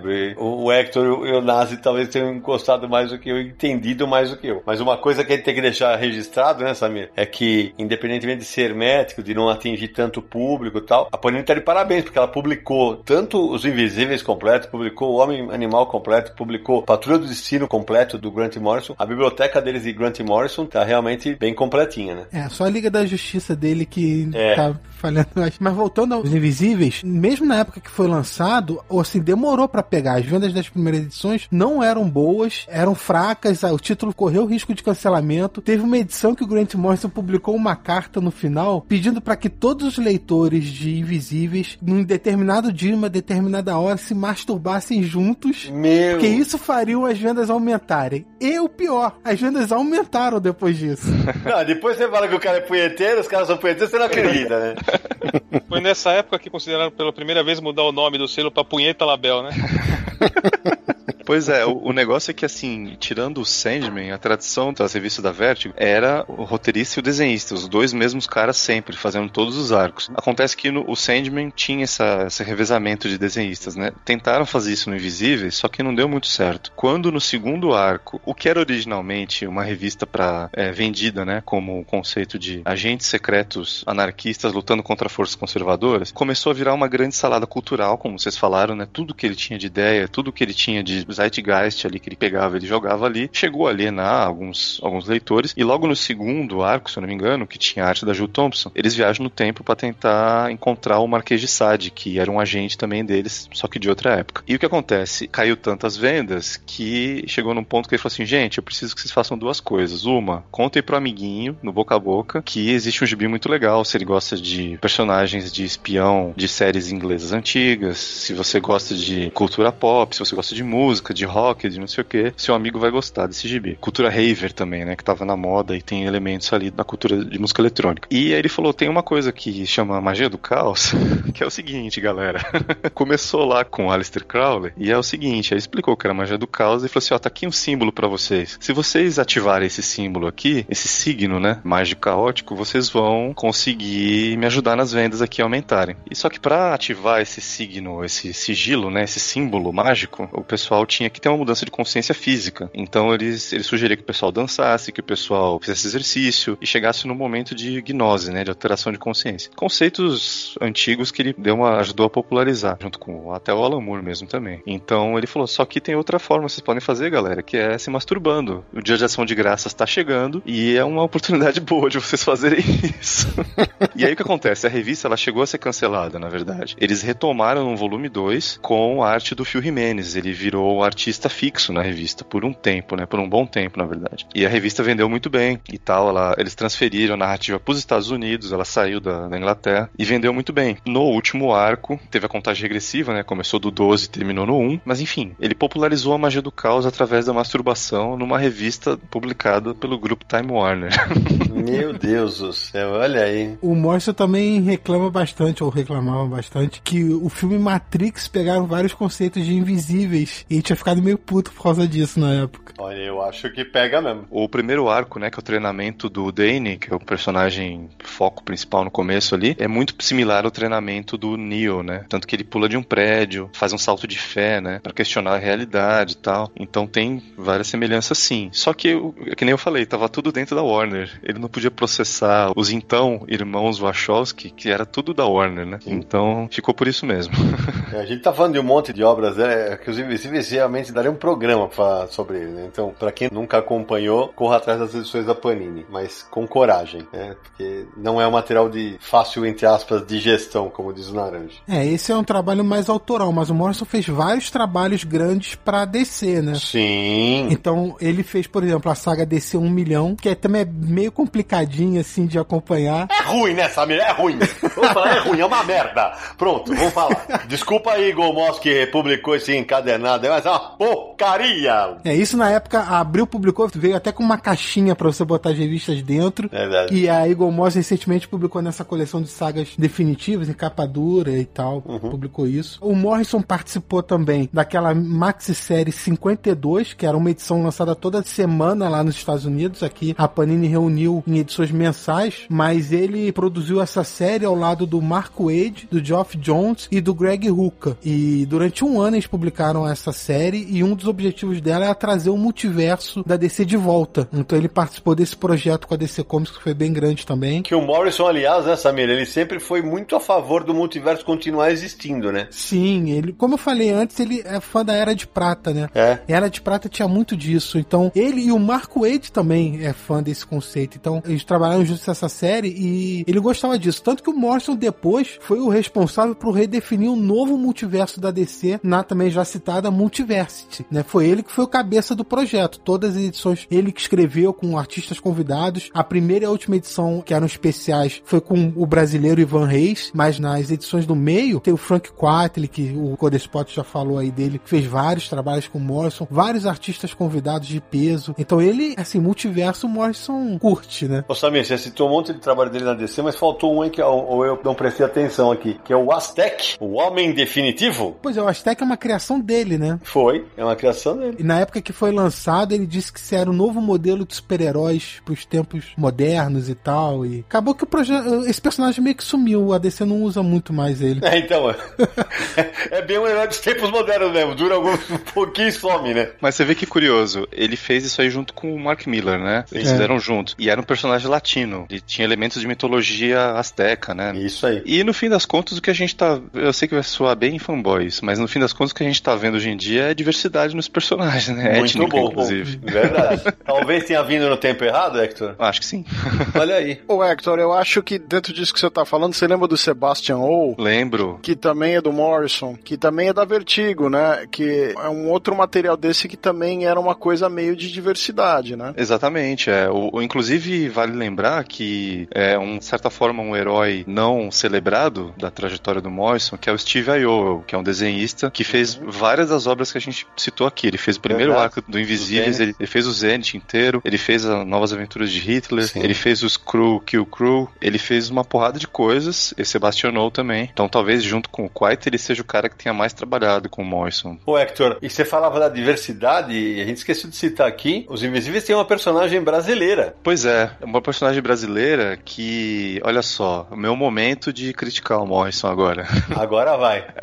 É uma personagem chamada Lord Fanny, que era uma travesti na época, não se usava o termo trans, né? E era uma personagem muito bem escrita e era uma bruxa, né? Só que acontece, era uma personagem criada no Rio de Janeiro, que ia pra Amazônia, só que não tinha nada de mitologia indígena nativa, né? Mas tinha uma mitologia asteca. Então eu acho que nessa ele deu aquela sambada de gringo e fez uma um rocambole ali, uma, uma salada meio torta. Ele quis dançar samba e dançou rumba. Pois é. Então, eu acho que ele se atrapalhou nisso daí. Mas, eu, independente disso, é um personagem muito legal que até cita questões de diversidade na época e tal. E é interessante. Tem uma cena do King Mob, né? Que é o alter ego do Grant Morrison na história, defendendo ela num, numa lanchonete e tal. Que um cara mexe com ela, não sei o quê. Até a questão de usar banheiro mesmo. Mas, enfim, independente disso, a questão da mitologia mágica da personagem, eu acho que ele se atrapalhou bem aí. Gostaria só de fazer um adendo que o personagem Sebastian O, que foi citado agora há pouquinho, saiu sim no Brasil, na revista Vertigo, da editora Abril, que durou 12 edições e foram três histórias, portanto a série completa foi lançada justamente no número 12 de 1996. Rapaz, eu não lembrava disso. E só espero que não tenha saído traduzido como Sebastião do O, né? É, tudo bem.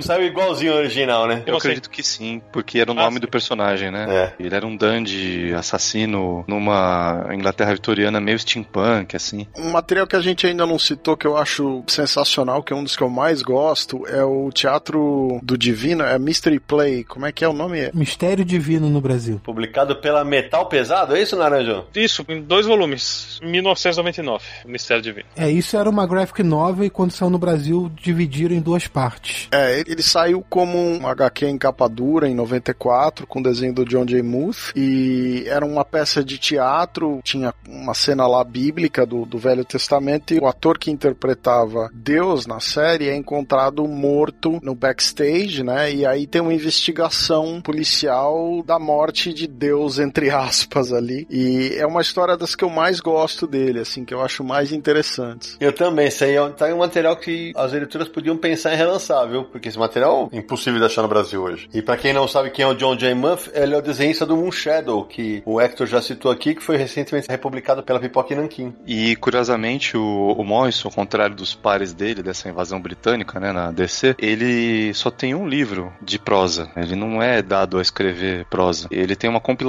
de contos que chama Lovely Biscuits, e junto dessa compilação, na mesma edição, tem uma peça de teatro dele que ganhou um prêmio lá em Glasgow. Antes dele ir pros quadrinhos de vez, ele chegou a escrever uma peça baseada ali em das Maravilhas que ganhou um prêmio local lá, porque tem festival de Edimburgo de teatro, né? Muito legal. Ladies and gentlemen, the true rock star of comics, Mr. Grant Morrison. Podemos falar de All Star Superman? Podemos e devemos. Pra mim, uma das maiores histórias aí do, do personagem, uma das minhas favoritas. E a gente comentou aqui do trabalho de pesquisa incessante do Morrison, e tem muita coisa ali da Era de Prata, principalmente, né? Que ele soube brincar na- no, dentro do roteiro dessa HQ fantástica. Mas o, o mais bacana da HQ inteira é a primeira página, né? Ela é tão icônica, ela é tão forte. Eu mostrei pro meu irmão no celular, abri quadrinho por quadrinho. O meu irmão não lê nada, nada, não lê quadrinhos. E não mostra o super-homem na primeira página, né? Mostra aquela é uma brincadeira curta que ele faz, né? É, ele conta a origem do Superman em três quadros. É, quatro quadros. Quatro quadros, é. Quatro quadros, isso. Eu mostrei e falei, quem que é? Ele falou, isso é do super-homem. A história é tão poderosa e a narrativa ali, ele foi tão feliz que ele resumiu tudo numa página só, que é um negócio que você já começa a ler com um sorriso nos olhos, vamos dizer assim. Eu também vou te falar que esse é um dos trabalhos do Grant Morrison que eu adoro, só que também tenho ressalva. É uma ode tão gigantesca ao Superman da Era de Prata que penso que leitores que não conhecem o que foi o, o personagem na era pré-crise nas Infinitas Terras certamente não vão contemplar tudo que a obra quer dizer. Porque tem umas homenagens que ele faz que são de histórias tão específicas, é como aquilo que o Hector falou. Ele mergulhou tanto na mitologia do personagem que ele, ele levanta coisas que, pra mim, como leitor e editor chato pra cacete, aquele material tinha que vir com uns extras bacanas, sabe? Mostrando, então, olha, tá vendo? Aqui quando aparece, sei lá, parece o Hércules, né? Hércules ou Sansão, não vou lembrar. Parece o Sansão. Sansão. Pô, explicar por que, que tá ali e contar as referências de cada história. Aí acho que tornaria o material ainda mais saboroso, né? Pra todos os leitores. É, o Grandes Astros Superman é uma história completamente deslocada de cronologia. Então, quem tá acostumado a ler as revistas mensais de Superman, esquece. Não tem nenhuma ligação com a cronologia normal pós-crise. É uma homenagem ao Superman da Era de Prata mesmo, ali, década de 50, década de 60. Pega vários acontecimentos daquela época e dá uma nova roupagem ali. A história é basicamente Superman descobre que vai morrer E aí ele tem que cumprir algumas missões antes de morrer. E aí a história se desenvolve em- nessas 12 partes. E tem desenho do Frank Quitely, mais uma vez parceiro do Grant Morrison. Arte fenomenal. E funciona muito bem, funciona muito bem com o Morrison. Muito. Esse projeto foi criado pra DC, também existiu Grandes Astros Batman, que era com o Frank Miller e o Jim Lee. Acabou nem Uma sendo completada. merda! Uma merda! Essa nem completou, mas do Morrison completou e virou uma das grandes histórias de Superman, eu concordo, é, é muito boa. Mas tem que ler com aquele negócio na cabeça. É um Superman mais otimista, mais inocente em certos momentos. É muito legal é, como o Morrison retrata o Lex Luthor também, é boa na história. Tem um diálogo com o Lex Luthor que o Superman vai conversar com ele e fala: Meu, tipo, tipo assim, vai, vou, vou falar como eu lembro. É, Você é o cara mais inteligente do mundo, né? Você teria que representar o melhor da humanidade, você tem que ajudar, né? Não ser do contra. E o Superman ganha o quê? Uma cuspida. É, pelo menos é o que É. eu me lembro. Posso estar enganado. É, o Lex Luthor com a inteligência que ele poderia fazer tanta coisa e ficou obcecado no lance do Superman o tempo todo. Esse material, pra mim, só reforça a ideia que eu tenho que o Morrison precisa de um cara como o Quietly, como narrador, pra desenhar a história. Vocês imaginam esse Superman, que é uma das minhas histórias favoritas do Morrison, desenhado por um outro cara? Eu não sei se metade do que a gente curte nesse material estaria ali, né? Concordo. Que é a mesma, é a mesma coisa que acontece, por exemplo, no E3, que é uma história difícil de desenhar, que são três animais cibernéticos. Um material dos X-Men que a gente já mencionou. Outros materiais que eles fizeram junto até o Multiversity tem um episódio que é o Pax Americana, né? Isso. Que é dos dois e tem também umas brincadeiras do mesmo gênero. Então, assim, eu acho que o grande mérito desse Superman não é só do Morrison, mas é do casamento deles como artista e escritor, essa simbiose que eles têm, que eu acho um negócio fenomenal, né? Essa história acabou virando um longa de animação pela Warner. É verdade, e ela foi lançada primeiro em uma minissérie, acho que em 12 partes pela Panini, e em 2012 ela ganhou um encadernado de capa dura, também pela Panini, tem resenha no Universo HQ, uma resenha assinada pelo saudoso Marcos Vinícius de Medeiros, nosso colaborador que nos deixou faz alguns anos. E esse era um grande fã do Superman, e ele elenca na, na resenha, quem quiser ler, confira lá no post do Universo HQ, os, os grandes destaques da obra, tal, da nota máxima, e acho que como encadernado realmente funciona demais. Cara, assim, vou soltar uma hipérbole aqui, mas eu acho o Frank Whiteley o maior desenhista de quadrinhos vivo que a gente tem hoje, sinceramente. Por conta dessa história e de outras outras tantas, eu acho que ele é um cara incrível que entende, ele imprime uma tridimensionalidade até na, na composição dele, que o, o colorista, eu imagino que quando pega uma página dele pra colorir, ele vê a coisa marcada pela linha sem precisar inventar muito em cima, não tirando o mérito dos coloristas, lógico, mas que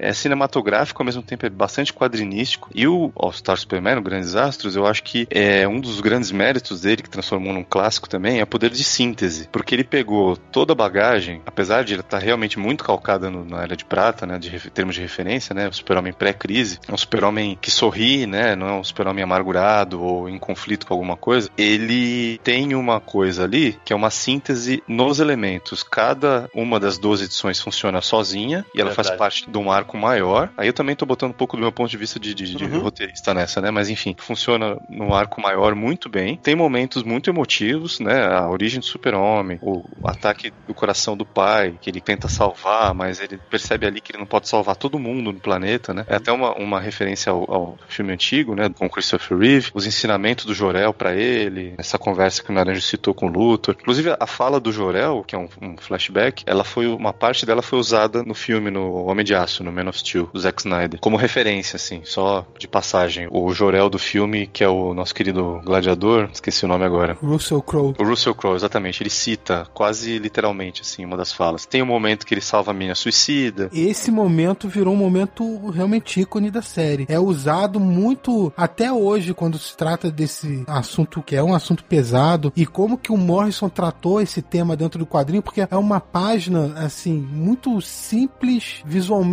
mas muito poderosa. É o Superman abraçando a menina, então é uma coisa que ficou muito marcada. É, o que ele fala pra ela, né? Tem uma coisa que não é, não sei, eu não vejo muito sendo falado assim, mas o super-homem ele, ele tem uma espécie de um câncer solar, né? Ele tira a Uhum. energia dele do, do nosso sol e ele fica sobrecarregado. Essa energia desenvolve como uma espécie de, de um câncer generalizado e por isso que ele vai morrer, né? No final dessa série, ele se sacrifica, né? Ele deixa tudo prontinho, né? Pra Lois Lane fazer, pro cientista do futuro lá fazer e ele vai em direção ao Sol. E ele fala assim: ah, um dia talvez eu volte, ou não. E no Liga da Justiça 1 milhão, que saiu antes, ele volta. Bem lembrado, hein? É, isso aí. Ele volta como uma entidade dourada, assim, né? Reluzente e tal. É quase que como uma amarração da história que ele fez ali antes de criar o All-Star Superman, né? Muito Mas enfim, bem é um, é um clássico, né? Eu acho que vai ficar, pra muita gente, eu acho que é um gibi do Super-Homem que você pode dar na mão de qualquer pessoa que nunca leu o Super-Homem e vai entender o que que é o conceito do Super-Homem, né? O cara altruísta, que ajuda as pessoas sem pensar nele próprio, sem grandes conflitos, é um cara que não mata e por aí vai. É, realmente eu acho que é uma carta de amor do Morrison Superman. E já que a gente tá falando da dupla Morrison e Frank Quitely, além do Superman, eles fizeram Liga da Justiça Terra 2, que o Sidney até mencionou na abertura do episódio, e eles fazem uma história de universo alternativo quando a DC não tinha mais o multiverso. Eles foram lá e fizeram a história, porque é quando a Liga da Justiça encontra o Sindicato do Crime, né? Eles dão aquela nova roupagem pro Sindicato do Crime e fazem uma terra paralela quando a DC tinha quase como obrigatório dentro da editora não fazer histórias com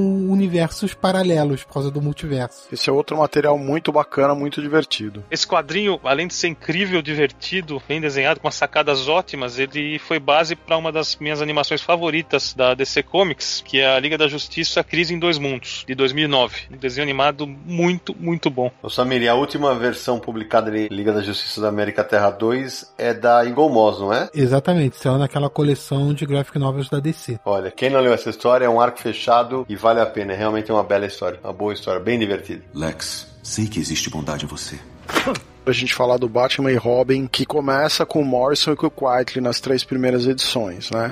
E você ali, naquelas três primeiras edições, você enxerga um potencial naquelas histórias que você fica maravilhado com o que o cara vai fazer. E depois de três edições, mudam os artistas e a qualidade, pra mim, cai muito do material. Essas três primeiras edições eu acho absolutamente geniais visualmente, as histórias são muito, muito bacanas. Inclusive, ele introduz um personagem que eu achei que poderia virar um personagem clássico, como um vilão clássico do Batman, que é aquele Professor Pig, ou Mr. Pig. Como é que ficou aqui, Samir? É, no Brasil esse personagem ficou conhecido como Professor Porco, Porco com K, inclusive já apareceu em videogame do Batman, não só nos quadrinhos. É, em inglês ele era Pig com Y. Esse é um personagem que eu acho que tem todos os aspectos dos vilões clássicos do Batman, sabe? Como o Charada, o Coringa, o Pinguim, o Duas Caras. Eu acho que esse personagem é um personagem que tinha esse potencial. Inclusive, aquele seriado que eu acho muito ruim, o Gotham, chegou a usar o personagem. Tem uma sequência lá que aparece um personagem baseado nesse vilão. E esse material do Morrison, pra mim, é emblemático dessa sensação que eu tenho que se ele não tem um artista com a narrativa à altura do que ele tá fazendo, a qualidade das histórias cai muito. Já que a gente tá falando do Batman do Morrison, uma das maiores contribuições dele nessa fase foi o Damian Wayne, né? O novo Robin, que é o filho do Bruce Wayne. É, lembrando que é um personagem que ele não criou, é um personagem que surgiu na graphic novel Filho do Demônio, né? Que é uma graphic novel da década de 90. É uma graphic novel do Mike Barr com o Jerry Bingham, onde o Batman tem um filho com a Talia, Al Ghul, e esse personagem é o personagem que o Morrison trouxe de volta e utilizou nas histórias do Batman. É, mas aí, olha aí, quem diria? Eu vou ter que defender o Grant Morrison aí, né? Porque é o seguinte: o personagem existe como bebê, né? O Morrison define o personagem, né? Essa é a verdade, né? É, a história é maior,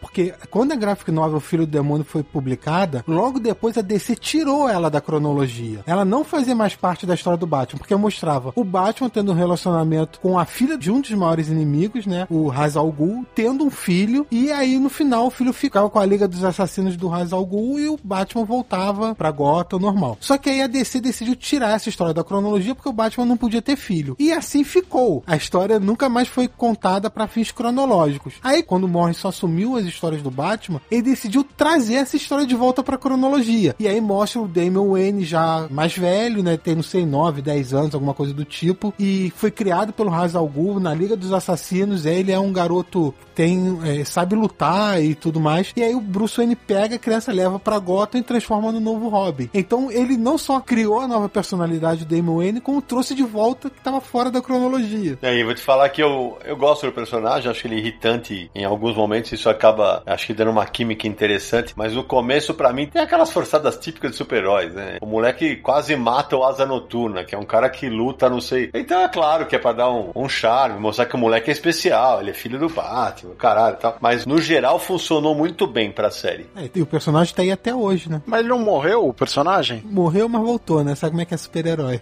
Não, então, ele criou uma dinâmica legal no- nessa série que começou com o Quiet, né, no Batman e Robin, porque o Batman tinha morrido, né, na crise final, e o Dick Grayson, primeiro Robin, vira o Batman, ele é todo certinho, e o Robin é o Damian Wayne, que é um demoninho, né, um demoninho da Tasmania, ele quer sentar porrada em todo mundo, ele é bem mais violento que o próprio Dick Grayson, então ficou uma dinâmica engraçada, que em alguns momentos, até pelo visual, lembra um pouco até a série do, do Batman dos anos 60, da televisão, que era psicodélica, da, da Feira da Fruta, né, e tudo mais. Então ficou um Batman todo, não, Robin, não faça isso, não sei o quê, e o Damian Wayne querendo causar. E ficou divertido, né, muita gente adora o Damian Wayne, né, todo gibi que ele aparece, a galera gosta. Outro conceito que o Morrison botou no Batman também foi a corporação Batman, né? Esse eu não sou muito fã, não, mas ele fez lá. Eu não sou nada fã, acho uma bobagem. E da crise final, então, você é fã, Sidão? Deus que me perdoe.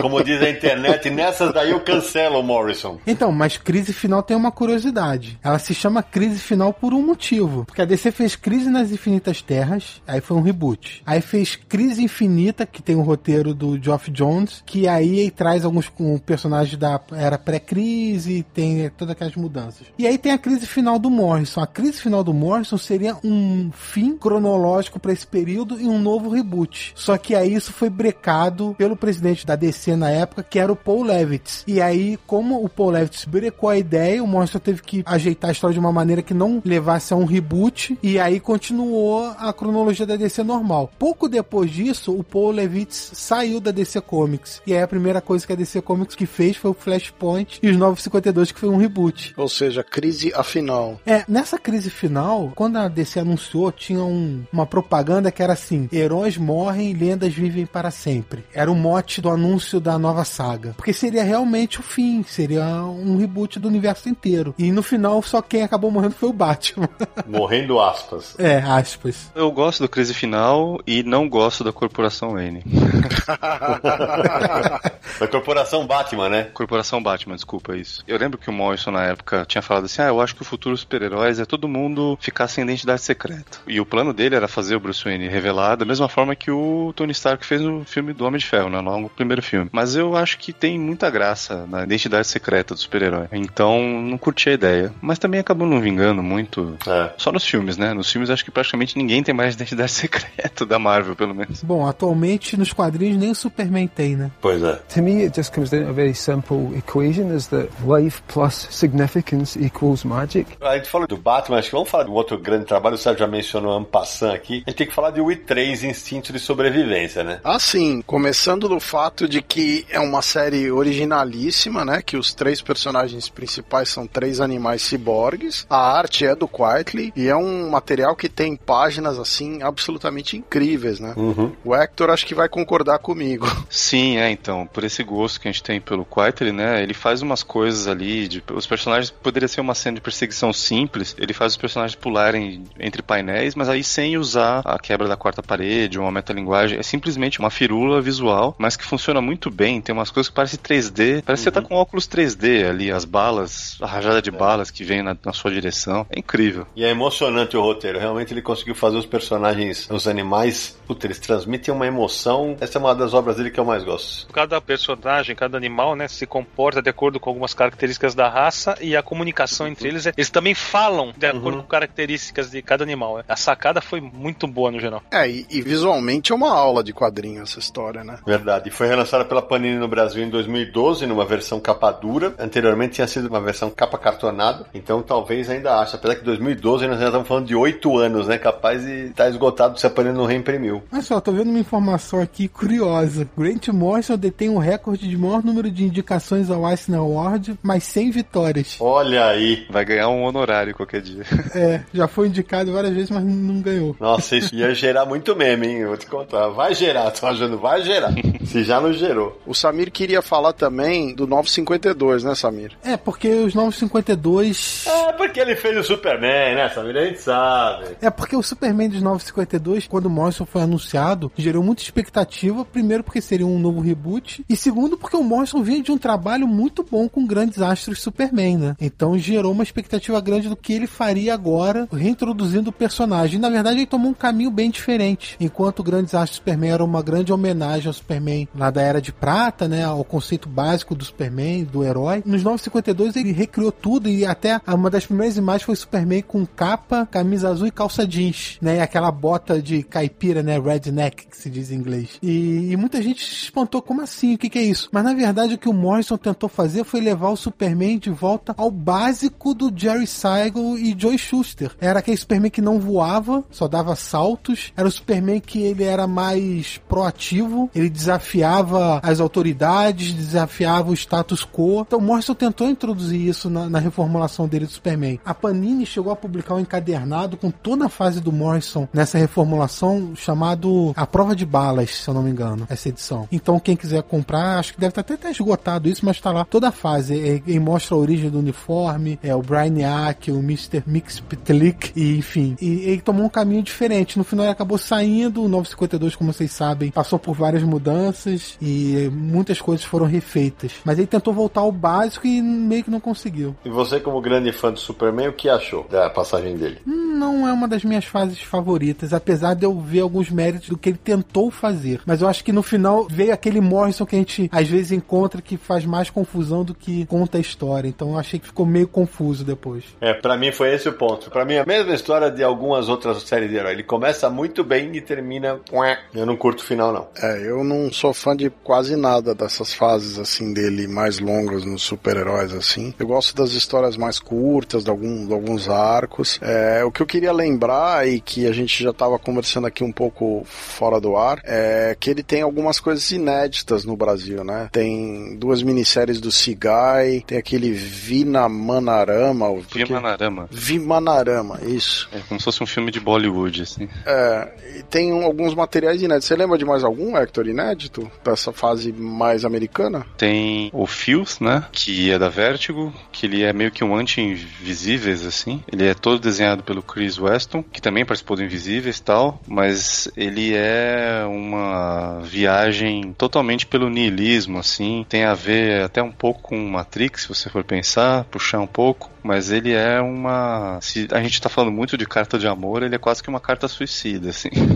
Uau! Porque ele é bem, assim, negação de tudo, sabe? Tudo vai dar errado e tal. E ele tentando tirar alguma coisa disso, né? É a jornada do, do abismo, né? Que chama. No mundo da magia do caos tem essa coisa de você fazer a travessia do abismo, na verdade. Que você encontra todos os seus demônios pessoais e tenta sobreviver do outro lado. Então é meio que isso, assim. Do ponto de vista de um agente secreto, de uma organização bizarra tal. Tem também o Aniquilador, que é o Annihilator, que saiu pela Legendary, que é um- uma iniciativa editorial da produtora de filmes Legendary, que é muito legal, é muito bonito. É desenhado pelo Fraser Irving, do Clarion, é desenhado e pintado por ele. Isso poderia sair fácil no Brasil, assim. É, é praticamente um filme pronto, no papel, assim. Ele não é de difícil compreensão. É uma história de um alienígena que persegue um roteirista de Hollywood. E eu tenho pra mim que esse roteirista de Hollywood, ele é baseado no Max Landis, lá, o filho do John Landis. É basicamente um buddy movie, assim, sabe? O cara tá tentando escrever o roteiro, que vai tentar salvar a história enquanto o alienígena tá atrás dele. E é bem legal, bem legal mesmo. Eu lembrei de um material que foi cancelado, que é o Authority do Morrison, que só teve duas edições, né? Sim, exatamente, é. Pois é, não sei o que que deu aí, que alguma treta da Wildstorm com a DC aí. É, não, eu acho que nessa época a Wildstorm já era da DC. Eu tenho a impressão que era a polêmica do material mesmo, porque tinha um personagem que era muçulmano. Eu acho que ele exagerou um pouco na dosagem aí das coisas que a DC estava preparada a fazer com o Authority e cortaram a bola dele, mas não tenho certeza, né? É a minha, minha sensação. É, esse é um material que acabou sendo esquecido, né? Engavetaram e ficou por isso mesmo. É, duas edições acabou. Você comprou, gastou seu dinheiro e ficou por aquilo mesmo. Ninguém deu satisfação nenhuma desse material. Pois é, não se sabe. Acho que é um caso único na carreira dele de algo assim acontecer, ele não ficar terminado assim. Well, my final statement is love one another, love me more than everybody else. A gente não pode terminar o papo sem falar do livro Super Gods que chegou a sair no Brasil, como Super Deuses, é isso, Samir? Isso, Sidão. Saiu aqui no Brasil pela editora Seoman em 2012. Inclusive, a capa é um pouco diferente da versão americana. Uma capa própria aqui para a versão brasileira, que inclusive lembra aquela primeira página que o Naranjo lembrou do grande desastre do Superman, só que adaptada para ser a capa do livro. Acho que daqui só o Hector leu esse livro, né? Eu li. É um livro que vale muito a pena. Ele conta a gênese dos super-heróis na opinião dele, né? Quando eu já mencionei aqui, ele tinha um, um medo de bomba atômica, de guerra, e ele disse que encontrou conforto quando conheceu os super-heróis. Então ele começa a falar principalmente dos heróis DC. Ele dá mais destaque na Era de Ouro, depois ele chega na Era de Prata, onde ele se apaixonou por quadrinhos, com o Flash principalmente. E ele vai indo e, vai, e começa a falar todas as obras. Fala da importância da Marvel, do surgimento da Marvel, fala dos grandes trabalhos que foram publicados nos Estados Unidos, de Watchmen, dá a opinião dele sobre o Watchmen, diz o que representou para a indústria, fala de outras tendências sobre super-heróis que foram publicados nos Estados Unidos, conta como foi o trabalho dele na Inglaterra, desde o começo, onde ele publicou, fala sobre, bastante sobre Zenith, fala sobre as influências dele. Ele é realmente ele é, ele é fora de ponto, ele é muito inteligente. As referências que ele utiliza são extensas, são rebuscadas. Olha, é um livro que. E é gostoso de ler. É um livro, uma leitura que passa rápido, extremamente agradável. Porra, nem parece que foi ele que escreveu, cara.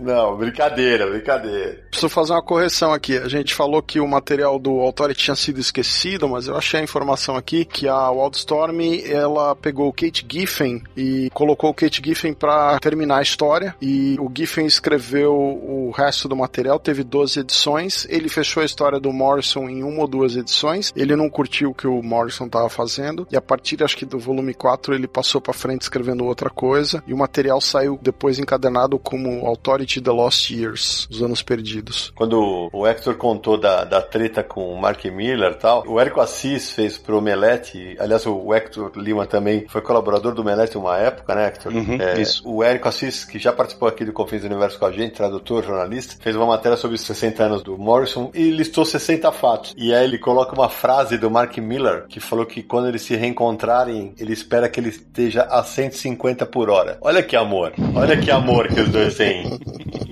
que beleza. Deve ter sido um negócio bacana, né? Pois é. O Super Deuses, que nem o Naranjo falou, ele é muito legal de ler, é gostoso, assim, e ele, além, de, é lógico que ele é uma espécie de tese, parece que ele começou com um artigo e foi ficando cada vez maior o texto e virou um livro, mas ele é quase que uma tese, né, sobre a imagem, a mitologia, a simbologia dos quadrinhos super-herói, né, então o cara destrincha todo o conhecimento dele ali, o gosto e o amor que ele tem pela mídia e ele fala, por exemplo, até da simbologia das capas antigas, né, dos primeiros gibi do Super-Homem, do Batman, etc e tal. Ele fala, né, um pouco das brigas, tal, do ponto de vista dele, bom lembrar, né, que a gente citou aqui, mas é um apanhado bem interessante assim para fãs de quadrinho de herói assim e fãs de semiótica também. Dá para tirar coisas bem legais desse livro. E a gente falou de vários trabalhos dele, tem outro que saiu no Brasil recentemente e que eu acho bem fraquinho, que é o Klaus, que saiu pela Devir, que é basicamente um Papai Noel meio heróico, né? Eu não, eu não curto tanto esse trabalho, foi publicado pela Devir em 2017, né? Com desenhos do Dan Mora, e é um volume só. É um Papai Noel heróico, assim eu diria. Sidão, nos Estados Unidos isso saiu, além dessa história original de sete partes, saíram vários one-shots, que é Klaus in The Witch of the Winter, Klaus in The Crisis in Christmasville, e saíram mais dois ou três, então era um, era um material que teve uma continuidade lá fora, né? Outros trabalhos pro Morrison que saíram aqui no Brasil, um foi Happy, né, que saiu pela Devir, Feliz, que inclusive virou uma série na Netflix, tá disponível quem quiser assistir. Na Netflix é uma adaptação de uma obra original do Grant Morrison. É, aliás, poderia voltar a ser publicado o Rap no Brasil, ainda tá esgotado há muito tempo. Tem a Mulher Maravilha Terra 1. Que eu acho ruim, ruim, ruim. Tem Batman Terra 1, Superman Terra 1 e tal. Da Mulher Maravilha foi escrito pelo Grant Morrison. Ele reinventa-se a Mulher Maravilha, dá uma origem para ela como ele quer, não segue nenhuma cronologia específica. E tem também como matar seu namorado, que você mencionou já no programa duas vezes, já saiu no Brasil tem algum tempo. E a série que tá atualmente nas bancas do Grant Morrison é o Lanterna Verde, que ele assumiu o roteiro do herói e tá aí publicando. A Panini publica todo, é bimestral, cada edição tem duas histórias dele. É, e o, o Érico Assis, o, o Hector pode até falar disso. Ele enumera na matéria dele no Omelete que um dos, uma das principais críticas à, à Mulher Maravilha dele, com o desenho do Yannick Paquette, é que os dois trouxeram de volta a abordagem mais explorando o corpo feminino, uma pegada meio do bondage, né? Aquele negócio de, de ela tá toda hora amarrada, né? Então, por isso ele apanhou bastante lá, mas tanto ele quanto o Yannick Paquette, nenhum dos dois nunca falou a respeito disso. É, teve essas críticas sim. Acontece que eu acho que são válidas as críticas, porque uhum. tem mesmo essa questão da sexualização. Por outro lado, eles foram beber na fonte lá do William Marston, né? Sim. Que usava esses elementos, né? Teve até um filme que romanceou a criação da Mulher sim. Maravilha Maravilha, porque, né, o cara, ele era casado e ele e a mulher, ambos tinham a mesma... A mesma, a mesma amante. A mesma amante de poliamor ali, né, e eles tinham essa coisa com bondade. E nos gibis originais da Mulher Maravilha tinha muito isso, né, do laço ser usado, a Mulher Maravilha toda hora tava amarrada na capa das revistas, tudo. E eles trouxeram um pouco disso, né, fizeram uma, uma mistura disso com alguns elementos que até a gente veria depois no filme, né, da Mulher Maravilha. Mas de uma forma mais puxada pros quadrinhos. A coisa parece que, independente das críticas, foi tão bem de vendas que tá indo já pro terceiro volume, se eu não me engano. É verdade. Então, é, não sei, eu acho que, como eu falei, eu acho as críticas válidas, mas tem o contexto, né? Eu, eu não sei, eu não tenho uma opinião totalmente formada a respeito desse caso aí, não. Mas é. também não teve, vamos dizer assim, uma representação muito negativa das mulheres, porque eles mostram que Temesquira, né, a ilha da, das Amazonas, é um reino em que as mulheres se viram e fazem tudo, não precisam de homem, e elas são cientistas e tem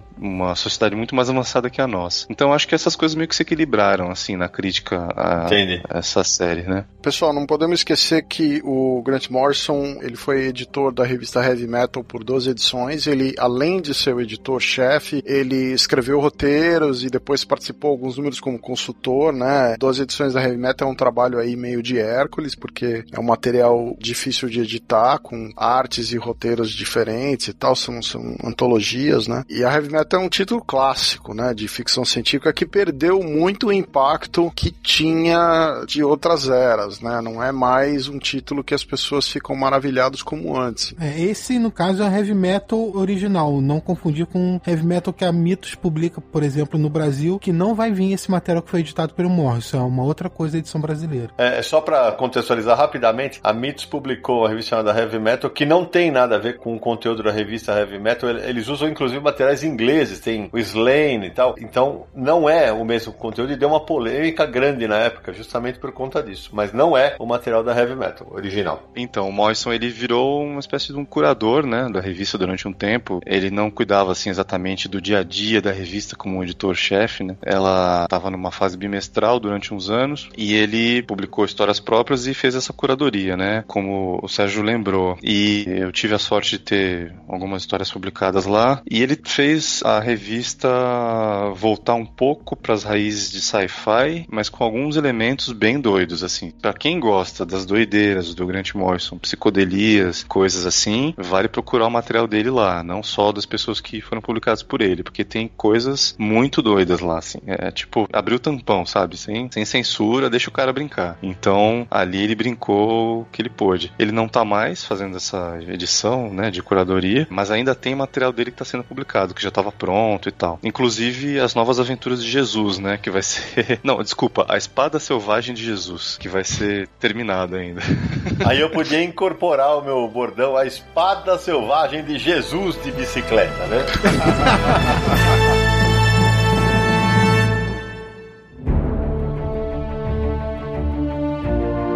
pessoal, papo longo, espetacular para quem tanto pediu aí um Confins Universo sobre Grant Morrison. Aí está ele. Antes das despedidas, meu amigo Samir Naliato, quem quiser encontrar o Confins Universo nesse multiverso de histórias, quais são os caminhos? Todos os caminhos levam a podcast.universohq.com. Lá você vai ver todos os episódios listados do primeiro lá de 2015 até agora o 97 episódio do Confins do Universo. Se você usa o iTunes, acesse lá, busque por Confins no Universo. Assine o feed, deixa lá a sua avaliação e o seu comentário, isso é muito legal pra gente. Ver o que, que vocês acham do programa, tá bom? Se você prefere o streaming, serviços de streaming de música, Spotify e Deezer também estamos lá. Busque por Confins no Universo, você vai receber todos os novos episódios diretamente no seu feed. Se quiser mandar uma mensagem pra gente de áudio, DDD 11 94 583 5989 ou por e-mail podcast arroba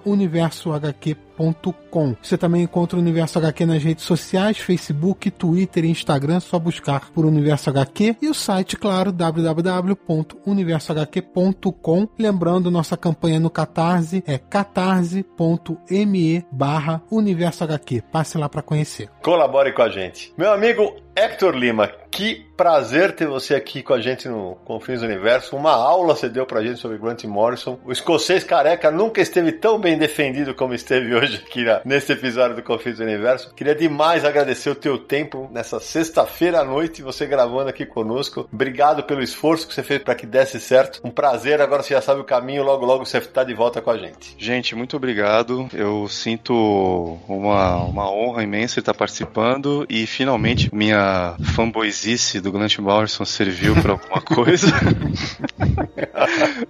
Não, brincadeira. Eu quero agradecer a paciência de vocês, que eu tive uns problemas técnicos aí no começo. E aí, a paciência está gravando até agora comigo e a oportunidade de participar. Um abração para todo mundo que está ouvindo, para vocês. Quem quiser conhecer mais meu trabalho, é só ir no site hectorlima.com. Tem também o link da lojinha lá, da fictícia. E é isso. Tamo junto. Um abraço para vocês. Um abraço pro Grande Morrison. Valeu, Grande. Aê. Meu amigo Sérgio Codespot e suas despedidas. Então, Sidão, eu queria agradecer a participação do Hector. Foi uma participação bem divertida aí, com muita informação. E também queria dar os parabéns para ele, porque não é toda hora que você tem um roteirista brasileiro escrevendo para heavy metal, né? Então eu sei que não foi só ele, tem outros brasileiros que também participaram junto com ele, mas é, ele tá aqui no programa, então fica aí o parabéns pro trabalho dele. Brigadão, brigadão mesmo. É, minhas colaborações, vale lembrar que foram com os desenhistas Abel, o Rodrigo Urbano, o Pato Del Pet e o Martin Túnica, que são argentinos, e a mais recente foi com o Dalton Cara e o Felipe Sobreiro. Sempre bom lembrar, né, as parcerias que roteirista sozinho não é nada. E brigadão, obrigado pela lembrança mesmo, e estamos aí, né? Pra mim foi o sonho realizado, né? É que nem fã de Beatles, sei lá, participar de coletânea do Paul McCartney.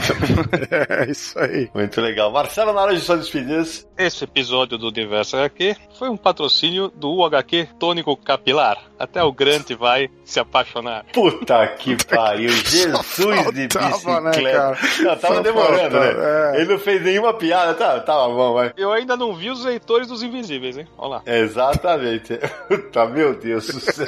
Samir Daliato. Hector, obrigado por ter participado, foi muito legal. Quero ver quem é que vai fazer a maratona de Os Invisíveis agora e mandar comentário pra gente. E depois desse episódio tão aguardado, que finalmente saiu do baú e gravamos sobre o Grant Morrison, agora começa a luta pra gravar o segundo episódio mais pedido, que é um especial sobre Rob Liefeld. Ah, vai cagar, né? Você tá de brincadeira. O cara quer me tirar do sério quase meia-noite, mas tudo bem, vai.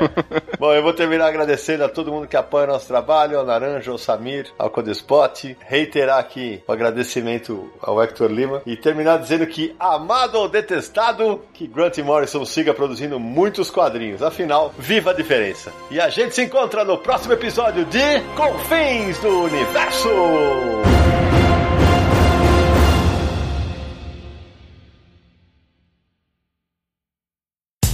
No dia mais claro ou na noite mais densa, você está deixando a nossa presença. Faça uma boa viagem de volta, mas não fique disperso. Nos encontraremos no próximo episódio de Confins do Universo.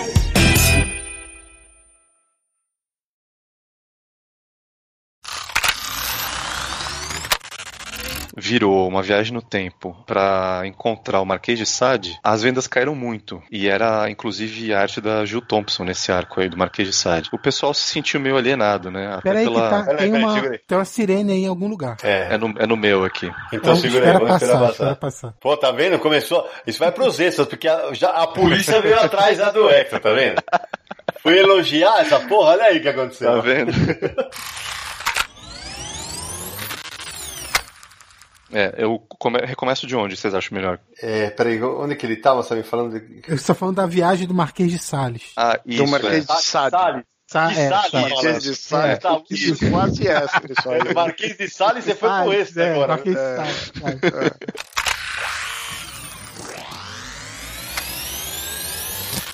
E só que para fazer isso, vocês têm que ter uma alteração de consciência. Vocês podem fazer um exercício, vocês podem dançar e vocês podem se masturbar. Ratinho! Convocou o pessoal pra fazer isso. Só a polícia de novo atrás de mim. Eu não posso falar desse Olha aí, ó. Tá vendo? A polícia está atrás. Caraca, velho. Vou bater na porta aí. Não prenda o nosso convidado, por favor. São os Caraca, bombeiros. olha isso, bicho. É É bombeiro. bombeiro, é bombeiro. Esperar passar. Só queria fazer um adendo que Sebastian ou foi lançado no Brasil pela editora Abril, na revista Vertigo, que durou 12 O, o, números. Nara, seu cachorro tá latindo. É, eu preciso abrir a porta lá, minha mulher acabou de chegar. Peraí, só um segundo. Não, que beleza. Como entrar nos extras rapidamente? É,